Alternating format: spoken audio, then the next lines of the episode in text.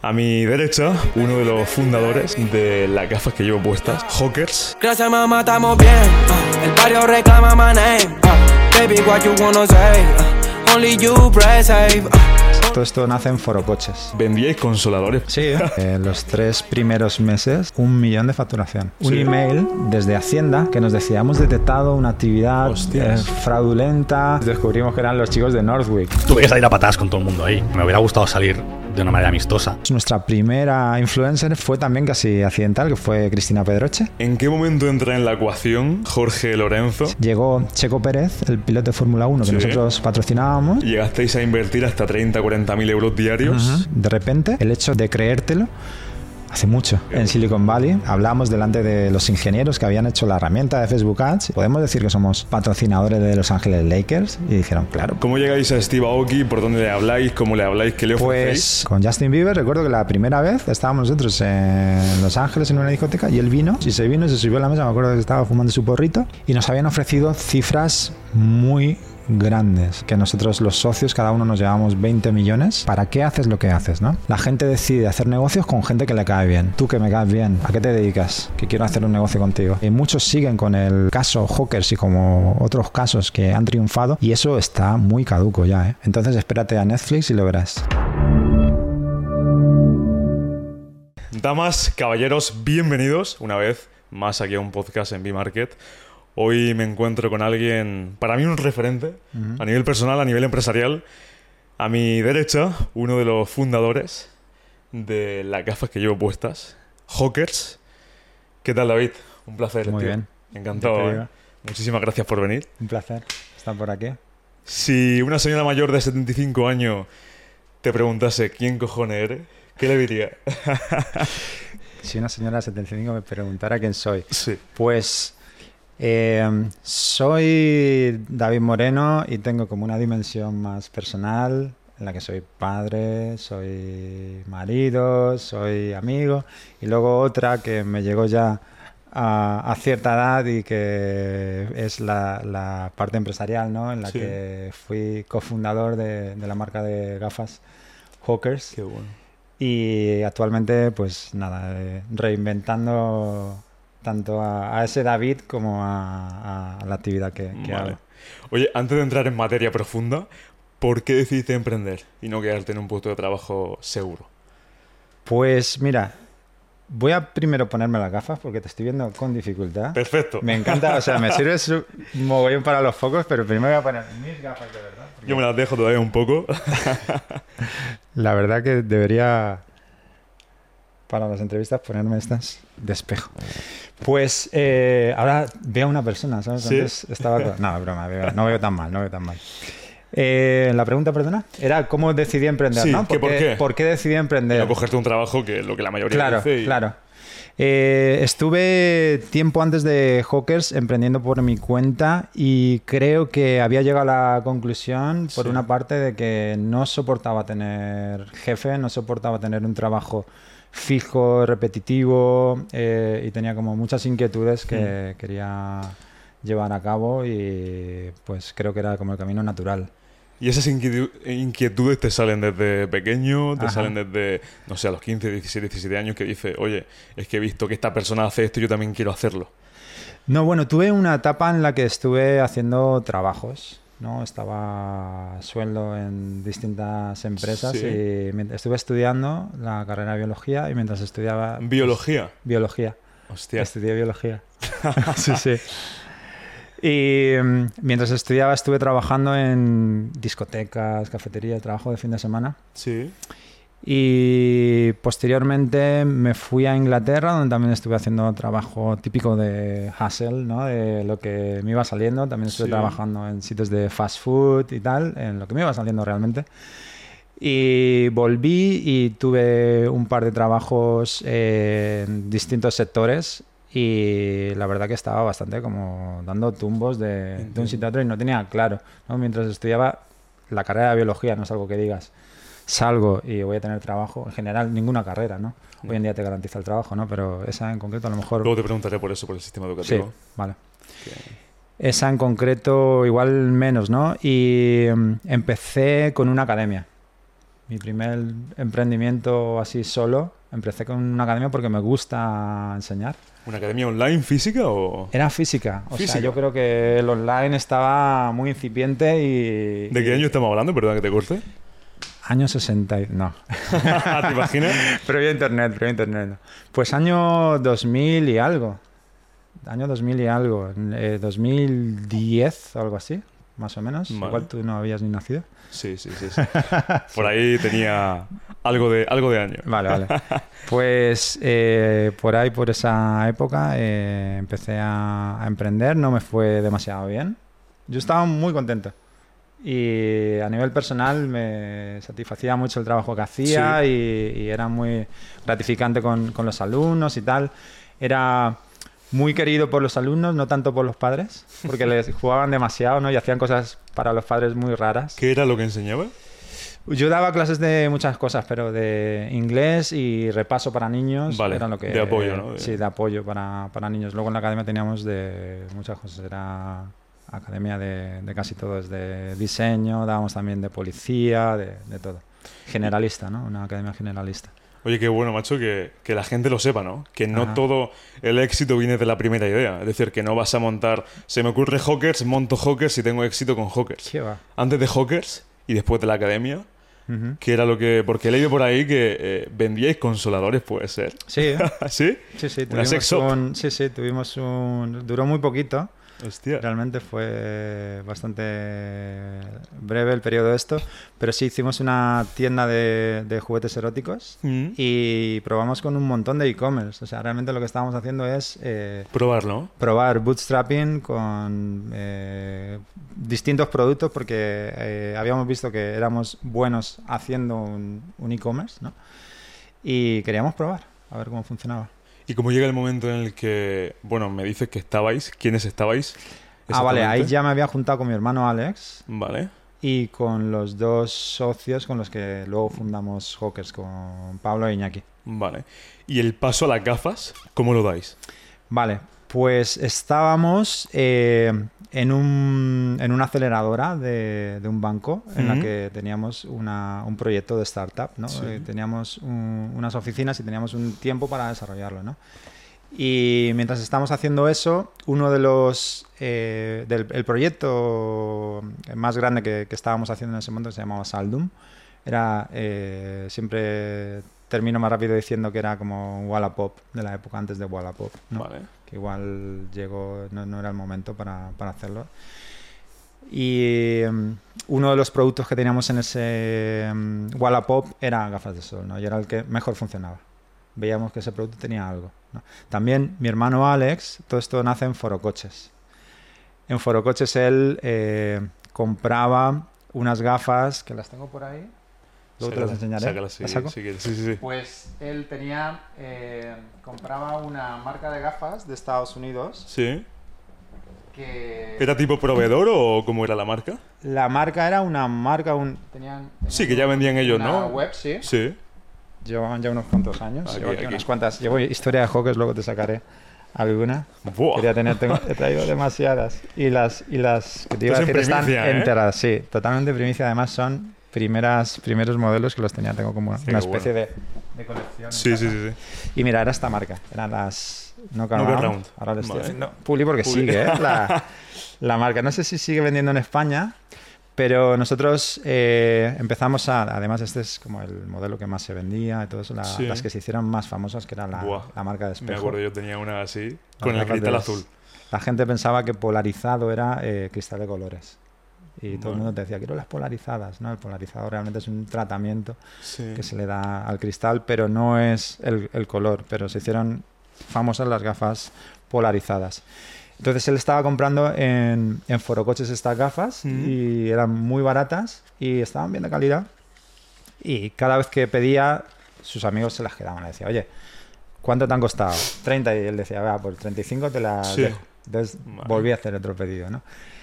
¿Qué pasaba? Que estos pedidos venían con todo el- la problemática de aduanas, etcétera, etcétera, ¿no? Y entonces eh, se nos ocurrió el hacer un, un website, un, un e-commerce de, de Knockaround, pero nosotros hacíamos eh, dropshipping. ¿no? Nosotros eh, comprábamos cuando recibíamos un, un pedido, ¿no? Entonces nosotros nos Vale. encargábamos de, de toda esta... Vale. Entonces, eh, es decir, que tu hermano detecta a través de Forocoche que hay un tipo de gafas que parece que funciona Sí. o que gustan Eso es. y es ahí cuando decís, oye, sacamos estas gafas como tipo proveedor, ¿no? Eh, le Sí, ponéis sí. el nombre, le ponéis vuestro nombre. No, las, las vendíamos, o sea, nosotros Ah, sin- teníamos... sin nombre de momento. Bueno, tenía ese nombre. Knockaround. Vale, vale, Vendía- sí. te- Teníamos eh, gafas Knockaround, era Vale. el dominio Vale. que teníamos, y comprábamos sin ningún tipo de descuento. Comprábamos, como cualquier cliente, en la tienda de Estados Unidos, Mm, y aquí le, le poníamos un margen Vale. y las vendíamos aquí. Y ya visteis que funcionaba. Y, y, bueno, o sea, funcionar eh, los tres primeros meses Sí. de venta hicimos un millón de facturación. En tres meses. En tres meses, sí. Cero experiencia previa en e-commerce, o sea, bueno, Joder. sí, algún... Pero eran eh, casos súper pequeñitos y sí, nada, y, y explotó. Ahí me llega una pregunta, David, que es, ¿cómo vosotros, eh, claro, porque imagino que hasta ahí, los pasos previos, ¿qué experiencia tenéis o qué conocimiento tenéis? Que alguien, imagínate que quiera montar algo parecido a lo que vosotros habéis montado, pero que no da con la tecla. O que a lo mejor lo que vosotros hicisteis no le vale para esa persona. ¿Fue momentum lo que pillasteis ahí? ¿O qué fue? Bueno, mira, hay una frase de, de Steve Jobs que me gusta mucho, que cuando le pregunta, no sé si conoces el, el biógrafo que es eh, Me suena, que me es- suena. eh, Chris Isaacson o algo así, no recuerdo el nombre del, del que escribió su, biora- su biografía, que también ha escrito recientemente la de Elon Musk, etcétera. Mm. Le pregunta cuál es el producto más exitoso que, que ha construido. Sí. Y entonces él estaba pensando que le iba a decir pues el Macintosh o, o el iPhone o algo así, ¿no? Y le dijo, sin duda es el, el equipo que fue capaz. Mi producto más exitoso fue el, el equipo que fue capaz de construir el iPhone y el equipo que fue capaz de construir el, el Macintosh, ¿no? Entonces, a tu pregunta, eh, hubo momentum, sí, fue uno de los ingredientes. Hubo talento, Hubo talento. hubo talento, por supuesto. ¿Qué experiencia teníais los cuatro en sí? ¿Previa?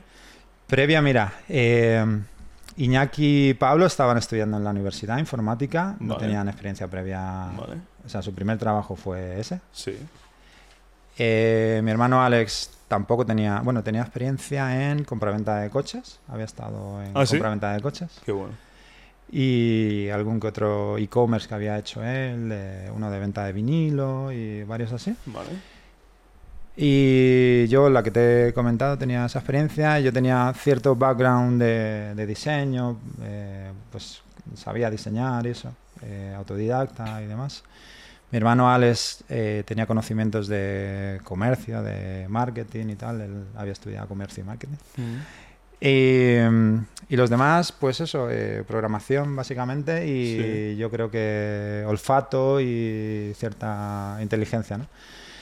Entonces, eh, yo creo que es una combinación de ambas. no se puede decir cuando te dicen momentum, suerte, hay De ti- todo, Tiene ¿no? que haber de todo. O sea, se tienen que dar muchos elementos para que eso surja. ¿Y Pues- Dime, dime. no, no, que puedes tener, eh, digamos, como un, un punto de éxito, ¿no? Vale. O sea, como un, un one hit, ¿no? Sí. Que eso puede ocurrir totalmente por suerte, ¿no? Que des a la tecla hasta sin darte cuenta, ¿no? Que des a una tecla y de repente ahí hay algo, ¿no? Pero el saber aprovechar eso que has descubierto, ¿no? Primero el tenerla a vista para detectar la oportunidad y después ser capaz de aprovechar esa oportunidad, ¿no? Y de llevarla a cotas más altas. ¿Y vosotros entonces en qué momento, imagino que después de este millón de facturación, vosotros ya veis todo el futuro que puede tener eh, hacer negocio con gafas? Realmente yo creo que las gafas siempre fueron la excusa. Y las gafas nunca fue como foco. Mm, Nunca fue el foco el vender gafas. Era el producto. Era uno de los productos. Vale, vale, vale. Pero realmente fue accidental, ya te digo. O sea, el hecho de elegir las gafas fue casi accidental. Cierto que había como, decíamos, este producto tiene una fácil logística. eh, es pequeño, con lo cual al, al enviarlo no nos van a cobrar mucho. Mm. Eh, es unisex. Teníamos la idea de reducir esa fricción. Yo creo que en general teníamos una idea para ese momento revolucionaria, ¿no? El, hecho de hacer un e-commerce ultra sencillo, eliminando cualquier fricción posible, sobre todo cuando era un producto que antes de nosotros no se vendía online. O sea, tenías que ir a una óptica y te las tenías que probar. Y era un producto que no se vendía online. No se vendía ya de por sí mucho online todavía. Y menos un producto como este, ¿no? Claro, porque estamos hablando de qué año exactamente. 2000, eh, con Knockaround, 2011, 2012. 2011, 2012. Y ya Hawkers, finales de 2013. Y bueno, pues eso, eh, teníamos que simplificarlo al máximo y el Sí. diseño era súper limpio, prácticamente solo había producto. Eh, el- teníamos mucha obsesión con, con- con este, el, el proceso de, de venta, ¿no? De, de que fuera sencillo, ¿no? Fuera sencillo, ¿no? obsesión con diseñar los botones. Recuerdo hasta una discusión Sí. donde Cuéntala, cuéntala. pero muy seria, ¿eh? muy seria. ¿eh? En el ¿Pero con momento fue crisis total entre los cuatro, ¿no? Vale. Como eh, departamento, departamento áureo y departamento no áureo, ¿no? Vale. El departamento que decía todo tiene que tener eh, unas dimensiones eh, acorde a la, a la proporción áurea Sí. y otros que decían, tío, da igual, o sea, no me comas la cabeza, da igual. Y, y realmente lo tomábamos muy en serio el diseño, ¿no? Y mirábamos muy el pixel perfect, ¿no? ¿Con qué lo hiciste? ¿La primera web? ¿Fue Shopify o qué fue? Shopify, de hecho, fuimos precursores con Shopify. ¿Sí? Sí, sí, totalmente. Aquí en España no usaba nadie Shopify. Pionero ahí. Pioneros y llegamos a ser el e-commerce con el producto más vendido del mundo de Shopify. Joder. Tenemos ahí un... Imagino que el primer, el primer año Shopify os diría, ¿os dijo algo o...? No, el No, no. no, está- eh, costó mucho. Costó ¿Sí? mucho tener reconocimiento, me acuerdo de eso, porque decíamos, ostras, o sea, nos hemos abierto camino realmente bastante, igual como con Facebook Ads y tal. Facebook fue, tardó te menos preguntaré por eso también. en llegar, pero Shopify tardó bastante más y, y ya te digo, en el momento fue, eh, las decisiones fueron muy, como muy bold, ¿sabes? Muy claras y muy directas y muy decididas. Eh, que queríamos Shopify, eh, que queríamos PayPal, cuando era algo que tampoco se, se utilizaba mucho, ¿no? Hmm. Y la verdad nos salió bastante bien. Es decir, que lo que os centrasteis fue en hacer algo sencillo, ¿no? Sí, Escuchaba también otro podcast que te entrevistaron eh, que encontraste tal vez o encontrasteis un, un hueco en el mercado de, oye, las gafas que se venden son tal vez muy caras sí, y no hay unas gafas Totalmente. a precio medio, ¿no? Totalmente. Tengo que decir que todo esto son razonamientos a posteriori. Son razonamientos a posteriori, ¿no? Porque en Entiendo. principio las gafas, ya te digo, fue uno que destacó como haciendo el análisis de que Sí. había funcionado las gafas, ¿no? Pero luego, claro, estudias y haces eh, benchmark de las distintas marcas de gafas, distintos tipos de productos y te das cuenta de que o te ibas a gafas tipo Ray-Ban, Oakley, más high-end, o ya te ibas a mercadillo, ¿no? No había como Vale. dignidad en una marca a Sí. buen precio, dignificar eh, una marca eh, barata.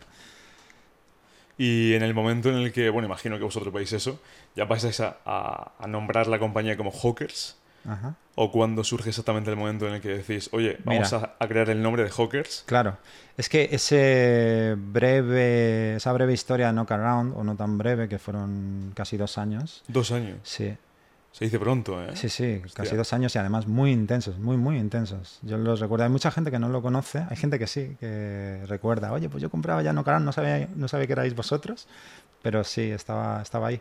¿Y la relación con la marca va bien o...? Pues mira, eh, empezamos así vendiendo, comprando normal y cuando llegamos a esas ventas, ¿no? Dijimos, oye, mínimo tenemos que ir allí. Eran de San Diego y nos plantamos allí, llamamos a la puerta. Recuerdo perfectamente el momento, ¿no? Sí. Llamar a la puerta, súper nerviosos porque para nosotros eran celebrities total, ¿no? Eh, ellos eh, hacían muy bien, eh, contaban la empresa por dentro, la, eh, hacían como mucho storytelling de, de los empleados, eh, se curraban juegos y cosas y tal. Entonces para nosotros eran famosos, ¿no? Entonces nos plantamos allá y conocimos al CEO y conocimos a los trabajadores, que todos eran conocidos y tal. Y les dijimos, oye, somos los españoles que estamos comprando tantas gafas desde allá, os estaríais preguntando quiénes son estos, ¿no? ya no os podéis haber llamado, pero no, no, no lo hicieron. Y les dijimos, ¿qué tal si hacemos un acuerdo, ¿no? Donde nos hagáis un mejor trato comercial y tal, y muy bien, muy buen rollo. Qué bueno. empezamos a, a colaborar. Siempre debo decir que había como cierta... mm, eh, también creo que es personalidad americana, ¿no?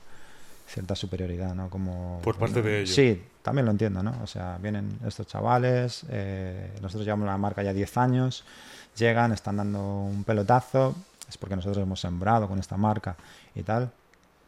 Que vosotros le hacíais bastante facturación, entiendo. Nosotros hicimos eh, en el primer año más facturación que ellos en 10 años. Es decir, En vosotros Estados Unidos. en un año facturabais ya más que ellos en 10. Que en 10, que en toda su historia, sí.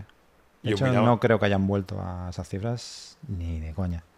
Hostia. Eh, y os miraban así con... Ocurrió, sí, muy, muy amables y muy bien, hubo muy buena relación. De verdad, Hmm. ellos vinieron aquí, estuvieron en España, muy, muy buena relación. Pero llegó un momento en el que eh, ocurrió un verano en el que nosotros estábamos entregando pedidos a uno, dos y tres meses. Estamos hablando de gafas de sol que las compraban en verano y la gente se esperaba tres meses para recibirlas. Joder. ¿no? O sea, el hype que habíamos creado era brutal, súper, súper brutal. Y nosotros, de alguna manera, en redes sociales lo podíamos contener y lo podíamos manejar y hasta lo convertíamos en ah, como un golpe de jiu-jitsu o de judo a nuestro Sí. favor, ¿no? Lo, lo manejábamos, ¿no? Pero decíamos, estamos desaprovechando aquí una oportunidad súper grande, ¿no? Eh, si fuéramos capaces de producir lo que somos capaces de vender, vamos a ver, ¿no? Entonces nos plantamos otra vez allí y les dijimos, eh, decirnos eh, dónde estáis fabricando, os acompañamos, vamos. eh, cre- creemos que os podemos ayudar a producir más y más rápido. Tal. No, no, no, esto no puede ser. Además, no vamos a revelar dónde estamos fabricando. Esto es asunto nuestro. Por ahora, estas son las que vamos a fabricar. No queremos eh, movernos de aquí. Entonces, fuimos de cara y les dijimos: Queremos crecer y queremos hacer más, ¿no? Que vamos a hacer una marca. Lo tenemos pensado, no tenemos el conocimiento, no tenemos la experiencia, pero nos lanzamos y lo hacemos. Así que nada, pues empezamos nosotros las conversaciones. Eh, Recuerdo con mi hermano Alex, oye, ¿conoces a alguien que haga gafas? ¿O conoces a alguien que sepa cómo hacer gafas? Ni idea. Recuerdo un amigo que estaba eh, fabricando en China. Nada, contactamos, eh, hicimos eh, toda, toda la investigación sobre fábricas, fabricantes y tal en China. Sí, y nos fuimos, estuvimos allí eh, con los contactos ya cerrados desde aquí, visitas en varias ciudades donde había distintas calidades y tal. Y nos desplazamos ahí, estuvimos dos, tres meses viviendo en China y yendo de una fábrica a otra. Y bueno, pues eh, aprendimos un montón, eh, eh, decidimos con quién queríamos trabajar, con quién no. Porque teníamos también esos, ese- esa incertidumbre, ¿no? De mm, con quién vamos a trabajar, quién está fabricando y en qué condiciones, etcétera, ¿no? Y queríamos conocer a las personas porque sabes que siempre en Sí. el- la relación eh, dinamiza y cataliza, hace que, Esa confianza, ¿no? A la hora esa de- confianza lleva la, relación eh, comercial a otro nivel totalmente, ¿no? Entonces es, es, Imagino. es básico, es básico. Entonces eh, encontráis el momento en el que decís, oye, ahora tenemos una empresa, ¿no? Que ya produce nuestro propio producto. Correcto. Y ahí ya el nombre de Hawkers aparece antes, estaba ahí o todavía no. no, aparece en un... Hicimos lo que es el branding, lo hicimos en una tarde. En una tarde. Sí, sí, eh, decimos, de aquí no nos vamos, fue la larga noche de, de Sí. las, eh, de las pizzas, ¿no? Ese- esa noche Vale. estuvimos un montón de tiempo ahí e hicimos brainstorming. ¿Eso fue ahí en China o aquí? Estamos aquí. Aquí. Estamos en las oficinas en Torrellano. Vale. Ya teníamos unas oficinas que estaban bien, habíamos pasado por tres oficinas distintas y estábamos en unas que estaban chulas, ya con la mesa de ping-pong de rigor de la época startup y todo eso. Y bueno, pues allí eh, recuerdo que ese nombre lo sacó mi hermano Alex. Y a todos nos pareció que sonaba súper bien, ¿no? Que daba el pego Sí. de que era una marca americana. Y sigue sonando. eh. Sigue sonando. Bueno, de como- hecho, luego te contaré si quieres anécdota de lo americana que sonaba, que nos confundieron con americanos de verdad y tuvimos una polémica Sí. de la hostia por, Hostia. sí, sí, sí, por pensar que éramos gringos en su Hostia. día. Y luego, como vais viendo, bueno, imagino que ya desarrolláis el branding, Sí, eh, la evolución, el nivel de contratación, de empleados, de equipo, facturación, cómo va todo evolucionando. escalando. Eh, fue un proceso en el que, mira, te voy a decir el primer día porque hay un cambio radical en el- entre el día en el que somos cuatro y hay total confianza y estamos en casa donde podemos estar Vale. en pijama y Sí. sin problemas, Sí. al día en el que tienes que contratar al primer trabajador, ¿no? El En el que se rompe el círculo, el núcleo íntimo de, de los fundadores y hay que contratar al primer. Y ahí también tuvimos una conversación, ¿no? Donde decíamos cuáles van a ser las condiciones, ¿no? ¿Cómo le vamos a tratar? Eh, ¿Le vamos a pedir que esté aquí a las 8 de la mañana? ¿Vamos a decirle que se vaya a tal hora? ¿Le vamos a exigir? ¿Qué vamos a hacer, no? Entonces decidimos hacer lo que los americanos llaman el hands-off approach, ¿no? El decir, déjalo hacer sin poner demasiadas reglas y sin establecer nada. Y luego, pues vamos viendo, ¿no? Vamos fluyendo y Sí. vamos viendo si, oye, pues aquí hay que meter un toque de atención o aquí hay que decir, oye, ¿qué te parece si esto lo hacemos así? Etcétera, etcétera, ¿no? Ir, ir con el flow. Y eso duró bastante. Eso duró bastante el, el hecho de decir que dejar que la empresa creciera orgánicamente. Que fuera como tuviera que ser. Y recuerdo también alguna polémica con eso, ¿no? Porque, bueno, pues era, era nuestro, nuestro enfoque, nuestro, nuestra manera de entenderlo, nuestra manera Sí. de hacerlo. También por paz mental, también por poder poner foco en las cosas que considerábamos realmente importantes y por considerar que a la velocidad a la que nosotros eh, veíamos que éramos capaces de crecer, había cosas que teníamos que eh, no descuidar, sino hacerlo de una manera distinta, ¿no? Y tomar un, un enfoque más hardcore, ¿no? Entonces, durante mucho tiempo eh, fuimos contratando de una manera mm, no muy ortodoxa, ¿no? Muy Vale. más bien desordenada, aunque sí que teníamos cierta intuición, ¿no? Las entrevistas no eran las típicas. Eso te iba a preguntar, ¿cómo era una entrevista, una de las primeras entrevistas de trabajo en Hawkers? Claro. ¿Qué título tiene o...? Claro, claro, no, claro, ahí también quisimos romper porque nosotros mismos no teníamos la titulación, ¿no? ¿Cómo le vamos a pedir a uno? O sea, sabemos que hay talento fuera de las universidades. Qué bueno, que hay gente capaz, Tal cual. sin título, incluso que venga de algo que haya estudiado, que haya trabajado en... Muchos venían del sector de la noche, de, ¿Ah, de? Los que estuvieron trabajando, ¿no? Y no sé qué tipo de inteligencia, qué tipo de skills eh, en concreto tiene esa persona que ha estado en, en esos negocios, que, que era aplicable al mundo de los negocios, ¿no? Al final se trata de vender, de tratar con gente, de, Sí. de saber qué teclas tocar en un entorno social, ¿no? Nos movíamos en, en redes sociales. Vale, vale. Y fuimos eh, creciendo hasta cierto número, ¿no? Hasta cierto número donde es inevitable... De empleados, que- te De empleados, sí.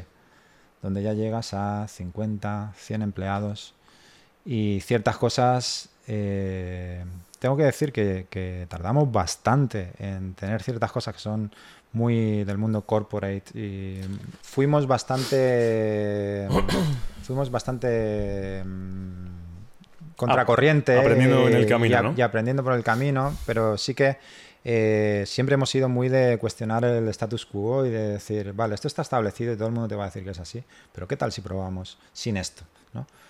y con nuestra intuición de decir, eh, oye, pues somos capaces de... Todo el mundo te decía, "Joder, con un Shopify te vale para un e-commerce de Chichinabo, ¿no? Para algo pequeñito te vale, pero en cuanto empieces a crecer esto se te desmonta. Nosotros, "Bueno, pues funciona de puta madre. Igual no tenemos que utilizar otra cosa y es bastante ágil y eh, no requiere demasiada programación, etcétera, etcétera. Y igual con estuvimos con una hoja Excel durante un montón de tiempo, nunca tuvimos ¿En qué, en qué un- sentido? ¿En el tema de ingresos y todo sí, eso? sí, la contabilidad, la facturación, Un ex- todo un eso. Excel y- un Excel y poco más. No teníamos eh, software de gestión, no teníamos un. Un ¿Se llama? ¿Un RP? ¿Se llama? Sí, Bueno, puede ser. Eh, pero, pero eh, en algunos aspectos eh, lo llevamos muy ligero, pero es cierto que cuando llegas a cierto tamaño y a cierto nivel, sí o sí tienes que tenerlo, ¿no? Porque si no, el caos es demasiado. Nosotros siempre decíamos que nos sentíamos cómodos en el caos, ¿no? Que, Vale. que abrazábamos ese caos y, y generaba riqueza y generaba diversidad. Riqueza me refiero Sí. a riqueza creativa, a, a matices y cosas que en, en un entorno más controlado no van a ocurrir, ¿no? la, la emergencia que llaman, ¿no? el, que, el que surjan cosas que no habías planeado o cosas eh, que a lo mejor en un entorno más controlado evitan los riesgos, pero también evitan los beneficios.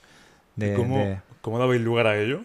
Había algún tipo de espacio, ¿no? Como la mesa de ping-pong de la que me Sí. hablabas, de que a las 4 de la tarde os juntabais todos y hacíais brainstorming o... ah, no, no- no éramos de métodos. Vale. No, la verdad que no éramos nada metódicos.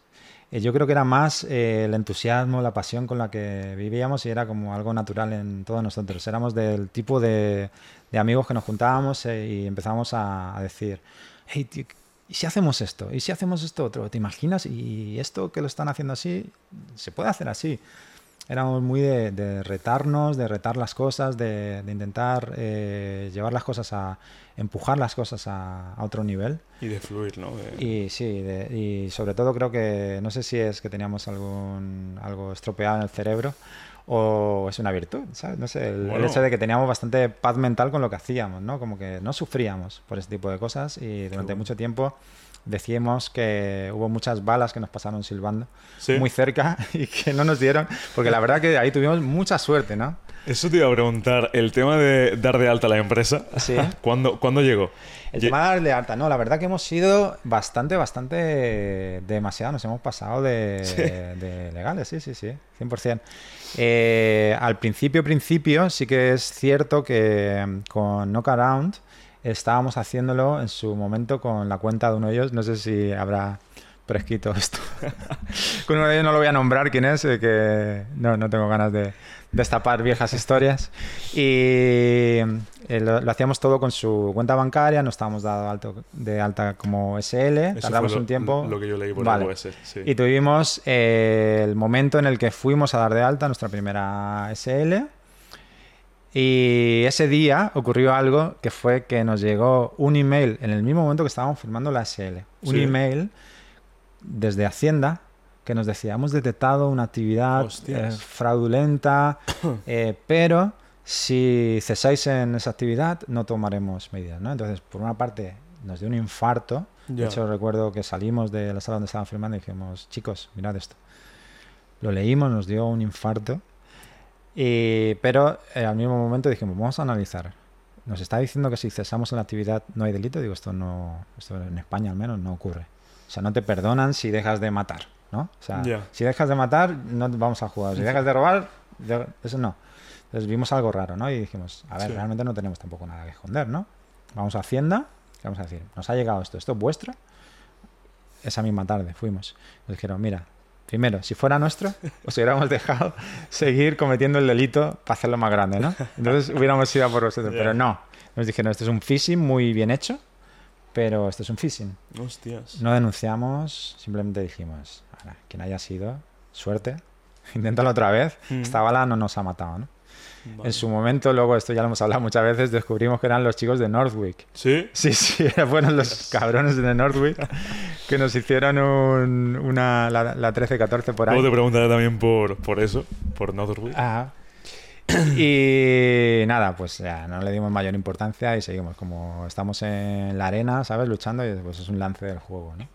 A mí me surge una pregunta, David, en todo esto. Porque en qué momento eh, sois cuatro, Sí. pasáis a ser 50, luego 100. Vosotros dentro de vuestra cabeza pensáis, hostia, es que hace tres años estábamos nosotros cuatro y ahora ya pagamos nóminas, tenemos esto, hemos constituido sociedad, estamos vendiendo cientos y cientos de gafas. Eso a nivel mental, ¿cómo vais adquiriendo, no sé si habilidad o el reconocimiento de admitir lo- todo lo que estáis haciendo? Ajá. Que la estáis liando parda, ¿no? Como se dice en España. Ocurrió tan rápido que realmente no. eh, No, ¿verdad? No, no, no nos, no, no- no nos parábamos a, a mirar. O sea, no recuerdo esas transiciones, ¿no? Entre, porque a lo mejor de, de 5 a 50 ocurrió en, yo qué sé, en unos meses. Joder, Y luego de 50 a 100 en otros tantos meses y así. no hay límites, ¿eh? Claro, no, no. O sea, en ese momento, de hecho, nos retábamos ¿Sí? para decir, era en cuestión de facturación, por ejemplo, ¿no? Y teníamos un grupo donde al principio era menos de 10k ruina, menos de 20k ruina, y eso fue subiendo, menos de 500k ruina, menos Sí. de locura, ¿no? Cada vez íbamos como subiendo. sí, sí. Joder. Éramos muy así. ¿Y en qué momento entra en la ecuación Jorge Lorenzo? Sí. ¿Y por qué exactamente? Pues eh, Jorge Lorenzo entra en el principio, principio de Hawkers. Vale. Nosotros estábamos, porque tampoco te he dicho que estábamos con más marcas al mismo tiempo. Cuando estábamos con Knockaround, habíamos emprendido otra que se llama Miss Hamptons, si la buscas todavía está por ahí, Vale. que era de alpargatas, donde hicimos como un rediseño de la alpargata clásica, le poníamos unas lonas muy creativas y Ujú. chulas. Y luego también vendimos gafas con Miss Hamptons y otra marca que se llamaba Guzmán, otra marca de gafas. Pégate un pelín más el micro, por favor. Sí. Sí, sí puedes. Ahí, ahí. Vale. Levanta un poquito. Listo. Vale. Pues eh, estábamos también haciendo eh, Miss Hamptons, eh, una marca de alpargatas, y, y otra que se llama Guzmán, una marca de Sí. gafas. Y recuerdo que fuimos a, a Nueva York a hacer un shooting para Miss Hamptons. O sea, en ese momento casi foco teníamos en Miss Hamptons, como era nuestra niña bonita lo que estábamos haciendo nuevo y nos ilusionaba. Y primero hicimos un primer shooting a distancia. eh, contratamos un fotógrafo en Los Ángeles que hizo un shooting en Venice Beach con modelos de allí, todo a distancia, ¿no? Por email. Oye, Mm. ¿qué tal si nos haces esto? Y tal. Eh, y luego viajé yo con parte del equipo a hacer un shooting. Éramos, no sé, cuatro personas, más el fotógrafo, más el estilista, equipo pequeñito. Viajamos allí a hacer un shooting para Miss Hamptons en Nueva York, que nunca salió, por temas que ahora no vienen al caso. Nunca salió ese shooting. Y también grabamos eh, eh, un, un vídeo para Hawkers, ¿no? Recuerdo que en las tareas que teníamos en su momento era todas las fotos de Miss Hamptons y teníamos un headshots para eh, la campaña expectativa de Hawkers, ¿no? Vale. Y grabamos un time lapse, recuerdo por las calles de Nueva York por la noche, se fue el vídeo. Y ahí conocemos a Jorge Lorenzo, que lo conocía uno de nosotros, uno del equipo. Eh, se conocían desde hacía muchos años, eh, del Mm. gaming, eh, eran, Sí. eran colegas, también foro coches, bueno, pues había. Hay una mezcla de, de cosas. Y él ya teníamos el, el éxito de, de Knock Around, ¿no? Y le contamos y le planteamos si le gustaría ser socio para pues tener eh, ese, esa- ese impulso que podría dar en ese momento también pensábamos en A nivel de marketing, a entiendo, nivel de marketing y influencer marketing también previamente habíamos hecho habíamos hecho las pruebas con Miss Hamptons como con Knock Around porque el modelo que nosotros el primero que, que teníamos como inspiración o Sí. como que, que copiamos directamente ¿no? que teníamos en mente era el de Knock Around, ¿no? Y Knock Around estaba haciendo con una, un producto de muy bajo precio. Mm. Tenía a Jessica Alba, tenía a Snoop Dogg, tenía a muchas celebrities muy top, que antes era impensable, ¿no? Que se pudieran un producto así de una marca que no era conocida. De lo que luego se ha conocido como el Direct to Consumer, ¿no? El- las marcas que empezaron o las eh, micro brands, ¿no? Que, que fueron una total revolución. Mm. Y en ese modelo nosotros, nuestra primera influencer fue también casi accidental, que fue Cristina Pedroche, ¿Sí? que Hostia, no- vio el producto. No lo sabía, ¿eh? Claro, es que no, es- todo este tipo de cosas no, no son muy conocidas. ¿Esto qué año es? Año 2012, 2000, Vale. no, 2011, 2012. sí. Es decir, que a la, a la par que dejáis Knock Around, Ahí seguíamos con Knock Around, estábamos Vale. haciendo a la vez Knock Around y Miss Hamptons. vale, y entra Jorge Lorenzo, Jorge Lorenzo entra vale, como socio, entró con un 50%. vale, Y ese primer vídeo eh, salió y él empezó en un gran premio, no recuerdo ahora mismo cuál era, empezó a hacer eh, en, en Facebook porque Instagram todavía no estaba como es ahora. Claro. Yo creo que ni siquiera lo había adquirido Facebook todavía y era bastante más minoritario, no había herramienta de 2012, publicidad. Que, que yo sepa, no, 2012 no. Creo que no, estaba todavía. Mm. Y él empezó a poner fotos con las gafas, ¿no? Y eso fue el principio, principio de, de Hawkers. Él estaba al 50% con nosotros. Y porque, bueno, como me decía a nivel de marketing, vosotros creíais que iba a beneficiar mucho la, la marca, ¿no? Claro. Porque Hawkers entiendo que vosotros queríais enfocarla eh, a- en qué valores exactamente. Deporte, eh, más casual, lifestyle, ¿no? Como hace... Mira, éramos muy data driven. Es decir, nos guiábamos mucho por eh, lo que funcionaba Vale. y por los datos. Es decir, Sí. sí, que teníamos eh, un mood board en nuestra cabeza, ¿no? Y sí que eh, queríamos replicar eh, la, el- la- la gama de, de marcas que tiene el grupo Luxótica, Mm. donde está Ray-Ban, donde está Oakley, donde están tienen distintas Sí. para distintos nichos, tienen distintas marcas y un poco nos queríamos basar en eso, ¿no? Y en su momento el modelo de gafas pues es el Oakley, ¿no? Entonces el target es el de Oakley, claramente, ¿no? Y mundo deporte y mundo motociclismo pues pegaba mucho. ¿Y cómo, cómo sigue la relación con, ya no solamente con Jorge Lorenzo, vosotros eh, a Messi también, eh, trabajasteis con él, si no me equivoco, en Los Ángeles Lakers. Sí. Estuvisteis allí. Tengo por aquí además las ¿Sí? gafas de Messi, Ángeles Lakers y demás. Ahora, ahora, ahora la saca. Sacamos. ¿Cómo, ¿Cómo fue surgiendo todo eso? Porque entiendo que, claro, a la par que vais creciendo, Sí. empleados, facturación, vuestra cabeza, entiendo que pensaría más grande, ¿no? Oye, si ahora estamos con Cristina Pedroche, eh, ahora vamos a los Lakers. Y si estamos con los Lakers, vamos a, a Messi. Sí, sí. Y era todo así, entiendo, ¿no? Siempre. Sí, sí, 100%. Eh, creo que es una de las cosas cuando hago, cuando miro atrás y pienso qué cosas hacíamos, que el por qué Hawkers, ¿no? Y, y no otras. Porque Sí. hubo un momento en el que estábamos compitiendo con muchas otras marcas y con muchas otras empresas de, de gafas de sol y de otras cosas, ¿no? Porque al final estás compitiendo con todo, ¿no? Por la atención, al final estás compitiendo. Y había muchas otras marcas. ¿Y por qué nosotros hicimos ese boom? ¿Cómo nos, nos despegamos? Es que fue grande, ¿eh? Fue muy grande, ¿no? En su momento se destacó muchísimo. Y fue porque hubo una serie de teclas que nosotros tocamos y que fuimos pioneros y que combinadas pues hicieron una explosión que hizo que el resto se quedara muy atrás. Había algunos que hacían la parte del influencer marketing, pero a lo mejor no dominaban también la herramienta de Facebook Ads. Y a lo mejor no hacían también el, el tema colaboraciones. Aquí he traído una bolsa con, yo qué sé, 30 colaboraciones, pero yo, eh, hicimos del orden de cientos de colaboraciones con bancos, con PlayStation, con el corte inglés. Hicimos un coche con Ford, la edición limitada. Hicimos con Los Ángeles Lakers, con Midnight Studios en Los Ángeles, con, te puedo nombrar, Brutal, mil, con Loto en Italia, con eh, Juan Pazurita en México y con en todos sitios. O sea, no parábamos de crear y probábamos un millón de cosas distintas. Muchas cosas la gente no las conoce por eso, ¿no? Porque además teníamos como muchas caras. Era eh, una, una marca eh, poliédrica, ¿no? Con, Vale. que, que se presentaba eh, como tú eras.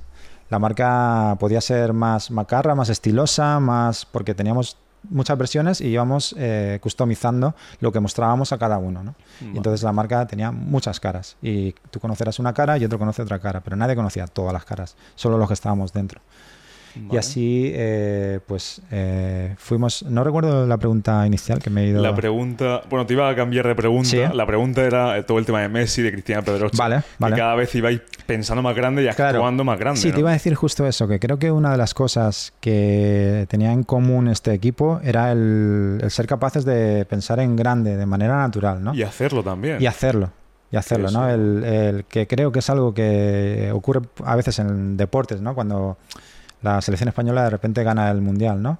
Y la mentalidad hace un clic, hace un mind step que se llama, ¿no? Donde de repente el hecho de, de creértelo hace mucho, ¿no? Y creo que ha habido toda una generación de marcas que han venido después y emprendedores y de, Sí. de todo tipo, ¿no? Que han visto que una marca española, unos chavales que empezaron de cero, eran capaces de llegar a Los Ángeles Lakers, a Steve Aoki, a etcétera, ¿no? A estar en Aoki Hollywood.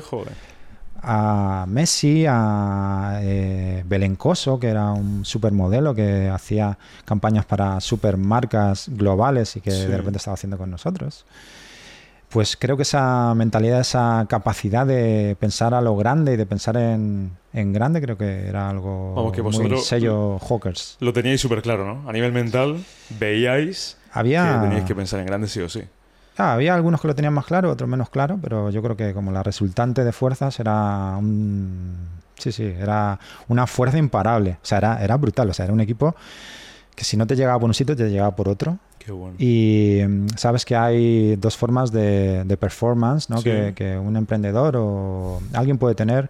Una es la performance presencial, que puede ser la de un futbolista que en el campo de fútbol, eh, cuando está y mete goles, pues eh, su marca se revaloriza y su producto se revaloriza. Pero ahí en, los despachos, por ejemplo, el futbolista no está, ¿no? Y en eh, los corrillos o en las redes sociales tampoco está. Entonces, lo que otras personas pueden hacer por ti cuando tú no estás y ese halo que has creado o ese equipo en el que has generado confianza, en el que has conseguido que te represente en muchos sitios al mismo tiempo, aunque tú no estés presente, pues eso hacía una fuerza muy, muy, muy grande. ¿Y en qué momento vosotros detectáis o tenéis la capacidad de ver que hay algo que se llama Facebook, eh, exactamente Facebook Ads, que decís, hostia, esto da pasta? Pues igual, probando cosas, ¿no? Probando, Estábamos ¿no? muy a, a la última de probarlo todo. Mi hermano y yo recuerdo que nos pasábamos la vida el uno al otro diciendo, mira, ¿has visto esto que ha salido? Eh, vamos a probarlo. Sí, sí, sí. Y íbamos probando. Y una de ellas fue Facebook Ads, ¿no? Y dijimos, vamos a probar eh, en el mundo de la noche, en el mundo de las discotecas o en mi academia, por ejemplo, ¿no? El que tú fueras conocido dependía de que tú hicieras un anuncio en una revista impensable, ¿no? Eh, fuera de Revista presupuesto, una revista física. Eh, o que colgaras halteres por ahí, ¿no? De las discotecas, o que repartieras flyers, o que hicieras ese tipo de cosas, ¿no? Sí. y todo llevaba un proceso que era muy costoso a todos los niveles. Entonces, esta herramienta que de repente te mostraba a miles de personas y de una manera con una precisión tan grande como conseguía Facebook Ads, donde decías personas que eh, tengan unos ingresos X, que vayan a, a este tipo de clubs, que tengan Sí. que compren iPhone, que tengan, ¿no? Y era una herramienta súper divertida y al mismo tiempo decían, vamos a probar. Y con el primer anuncio comprobamos que el retorno era brutal del orden de 1 Con a el 10. primero ya. Con el primero. Primer anuncio literal. Joder. El retorno de 1 a 10. Y decimos, joder, o sea, aquí hay algo. ¿Cuánto metiste en el primer anuncio? Eh, De- teníamos eh, 300 euros. 300. 300 euros fue lo que juntamos, me acuerdo. El primer anuncio fue un dólar Vale. directamente. O sea, metimos un dólar y obtuvimos 10 de Bueno. beneficio. Buen retorno. Súper retorno. Y entonces decíamos, joder, este ratio, si se repite y si hasta Sí. dónde lo podemos llegar, llevar, ¿no? Así que seguimos invirtiendo con lo que íbamos ganando, reinvertíamos en más anuncio, más producto, más crecimiento, reinvertíamos en mejorar la imagen de la, de la marca, en hacer crecer la, la marca a todos los niveles. Y recuerdo llevar ya un par de años o tres y que la marca fuera muy, muy conocida. Con el nombre de Hawkers. Con el, no, no, con, con Knockaround y Vale. puede ser que con Hawkers al principio también, que nosotros ni siquiera teníamos un sueldo durante mucho tiempo. No tuvimos cero de sueldo, no teníamos nada de sueldo, que me acuerdo que nos juntábamos con y decía, chicos, tenéis que poneros un sueldo mínimo. O sea, primero vosotros y luego ya. Pero es que era algo que ni nos importaba, ¿no? O sea, éramos felices haciéndolo y tengo que decir, nuestros padres nos ayudaban, claro. O sea, Vale. nosotros teníamos un colchón que nos decía, no somos de familia rica, somos familia media normal, pero digamos que nos apoyaban y en ese momento pues teníamos ingresos suficientes como para pagar nuestros gastos y teníamos el respaldo de si nos pasaba algo. O sea, privilegio, por supuesto Sí. que teníamos. Pero, pero ya te digo, o sea, juntamos esos 300 euros, que en ese momento fue lo que teníamos para, para hacer, y a partir de esos 300 euros fuimos creciendo. Eh, he leído por ahí que llegasteis a invertir hasta 30, 40 mil euros diarios en. Facebook Ads. Que entiendo que el retorno sería increíble. Poco a poco fue, conforme fue mm, madurando el ecosistema, cada vez la rentabilidad era menor y la herramienta Entiendo. era menos efectiva. Pero sí, ya te digo, o sea, nosotros era, nuestro approach era a lo que dé la máquina. O sea, si admite 30.000, 30.000, si admite 50.000, 50.000. Nos costó también que nos cogieran el teléfono en Facebook Sí. al principio, ¿no? Para que nos pusieran eh, alguien dedicado a nosotros, un account manager, ¿no? Eh, pero claro, igual, eh, luego fue un caso de, de éxito y fuimos a, a las oficinas. Primero nos llamaron de, de Menlo Park en, Sí. En Silicon Valley y fuimos allí, nos grabaron en los estudios de allí como un caso de éxito. Eh, y recuerdo un- un- una situación muy graciosa donde hablamos delante de los ingenieros que habían hecho la herramienta de Facebook Ads y todos los ingenieros de unos 300 ingenieros de Facebook en unas oficinas que son increíbles allí. Es, es una ciudad que es que no quieres salir de ahí. Sí, ¿verdad?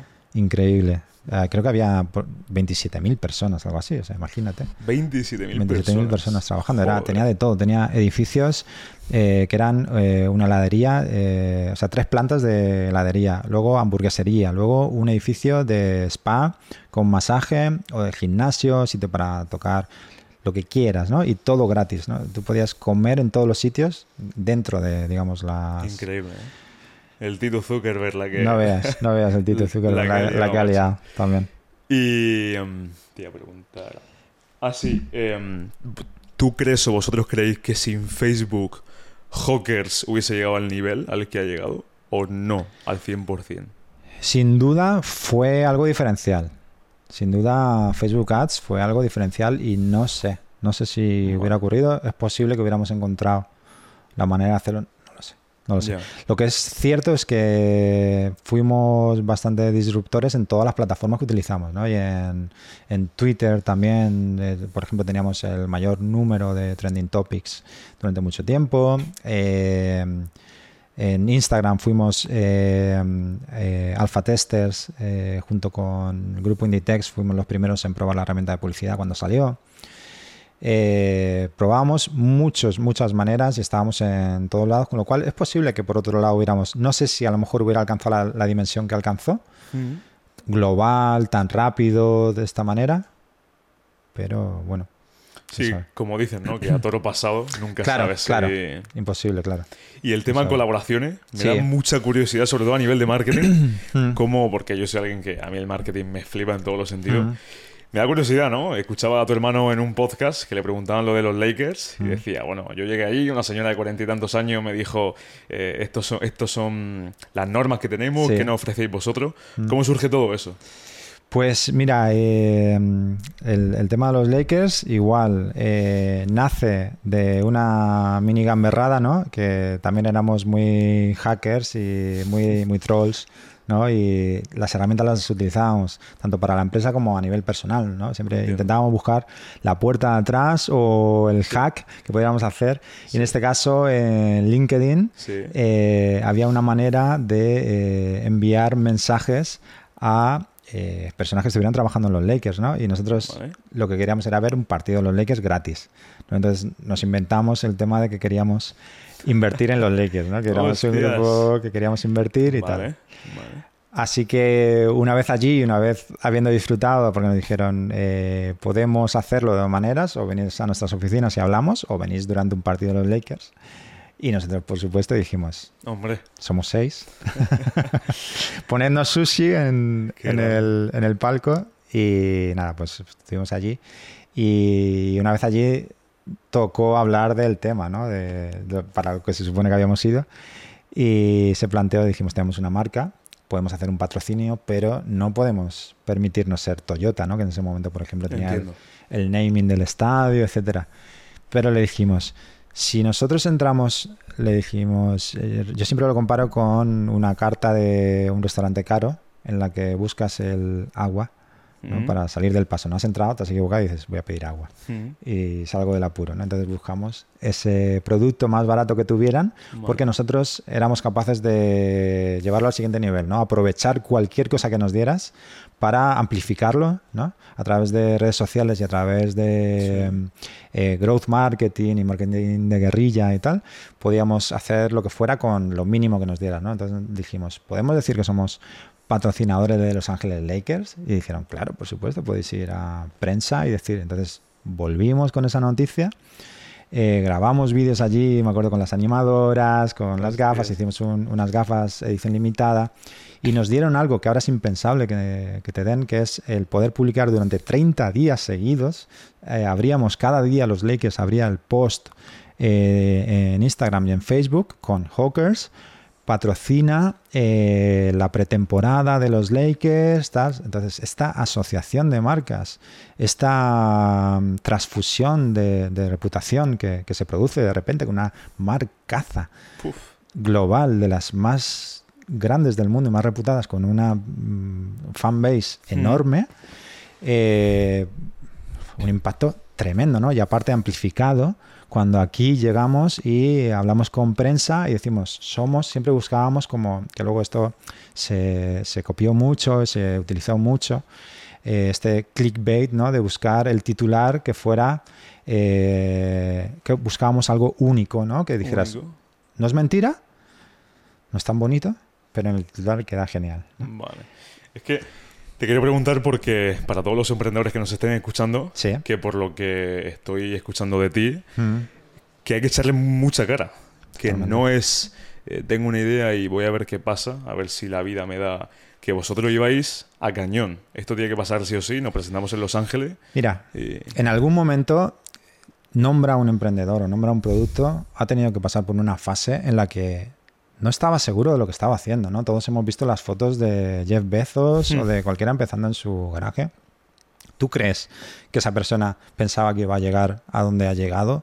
O cualquier persona. Entonces hay un momento eh, en el que tú tienes que hacer un salto de fe y tienes que tú confiar en lo que estás haciendo y venderlo así, ¿no? Y decir, me Hmm. como el mundo tal cual. y que vean en tus ojos ese fuego y que lo que estás haciendo, que tú estás diciendo, si yo salgo de esta negociación, yo tengo alternativas, ¿no? O sea, el mismo approach que puedes tener para ligar una noche, ¿no? Tú no le puedes Sí. decir, "Uf, eres mi última oportunidad, ¿sabes? O sea... Que no se vea esa necesidad. O, claro, que no se vea esa necesidad, ¿no? Que no perciban esa necesidad. Entonces, en ese momento sí que tienes que creértelo, ¿no? Y sí que, ya te digo, nosotros no lo creíamos de verdad. Nosotros, yo que lo teníamos fácil porque nosotros de verdad creíamos que podíamos hacerlo al nivel de cualquiera, ¿no? Y nos veíamos en... Creo que también detectamos que hay algo en, en, en- en nuestra genética, ya no sé si mediterránea o, o de, en concreto de, de- de la zona de Elche, más industrial, más eh, de fenicios, de comerciantes, de algo así, pero creo que en general de España, ¿no? Eh, que nos hace destacar en, en reuniones y un carisma especial o una manera de comunicar especial, eh, una manera de entender la vida distinta, ¿no? Y que, que destaca, ¿no? Y nos dimos cuenta, pensábamos que a lo mejor era más en petit comité cuando estábamos aquí, eh, que nos dábamos cuenta que podíamos ser eh, el- como el que tenía el foco en una reunión de 30 personas, pero luego es que vamos a Silicon Valley o vamos a reuniones con superdirectivos en cualquier sitio del mundo y también sentíamos ese, ese poder, ¿no? esa capacidad de convencer y de vender y de liderar a los demás y eso la verdad fue muy poderoso, fue como una algo que descubrimos que, que- al final todo, todo ocurre en la mente de uno, ¿no? Y el universo entero cabe en la mente de cada uno. Todo lo que existe está ahí, ¿no? Y la interpretación que cada uno hacemos de, de la realidad, ¿no? Y hay un autor coreano que se llama Byung Chul Han, o algo así, Byung Chul Han, creo que se llama, BCH, eh, que habla sobre este psicopoder ¿no? que existe, donde eh, no hace falta que haya un, un control coercitivo explícito o directo, no tienes que tener una pistola un policía delante, que el poder, el control ocurre en la mente de cada uno de nosotros, ¿no? Como este esfuerzo diario por ser mejores, por crear nuestra mejor versión, por adaptarnos al entorno, por destacar, por, por ser el que acapare el escenario, Sí. por esta competitividad, esta, eh, estos valores del neoliberalismo, capitalismo, etcétera, que tenemos totalmente inculcados y no hace falta nadie que nos controle porque ese psicopoder, ese poder, esa voz, esa cosa que nos mueve, que nos motiva cada día para bien o para mal, ¿no? Tiene sus cosas positivas y muy negativas también. Pero al final yo creo mucho en, en ese, en ese poder que uno es capaz de construir fuera de, de los márgenes de, de control de, de ese poder, ¿no? De olvidarse de todo lo demás, porque si te dejas llevar y crees... Yo lo comparo con un- una subida a una montaña, ¿no? Donde va cambiando la fauna que te vas encontrando, ¿no? En función de a la altura a la que vas subiendo, pues al principio a lo mejor te encuentras amables conejitos, florecillas, silvestres y conforme vas subiendo te vas encontrando, pues oye, mira, de repente hay un águila por aquí y arriba del todo hay, no sé, un depredador feroz y aparte el clima es irrespirable, el aire mm, no puede ni respirarlo y todo te quiere matar, ¿no? Pues eh, en la escalada de- del éxito igual. Al principio todo es súper amable, desde la prensa todo el mundo quiere elevarte, ¿no? Y todo el caso de, mira, los chavales estos que están creciendo, pero luego conforme vas subiendo, la cosa se complica. Como, bueno, te iba a preguntar más tarde, te lo pregunto ya. Ujú.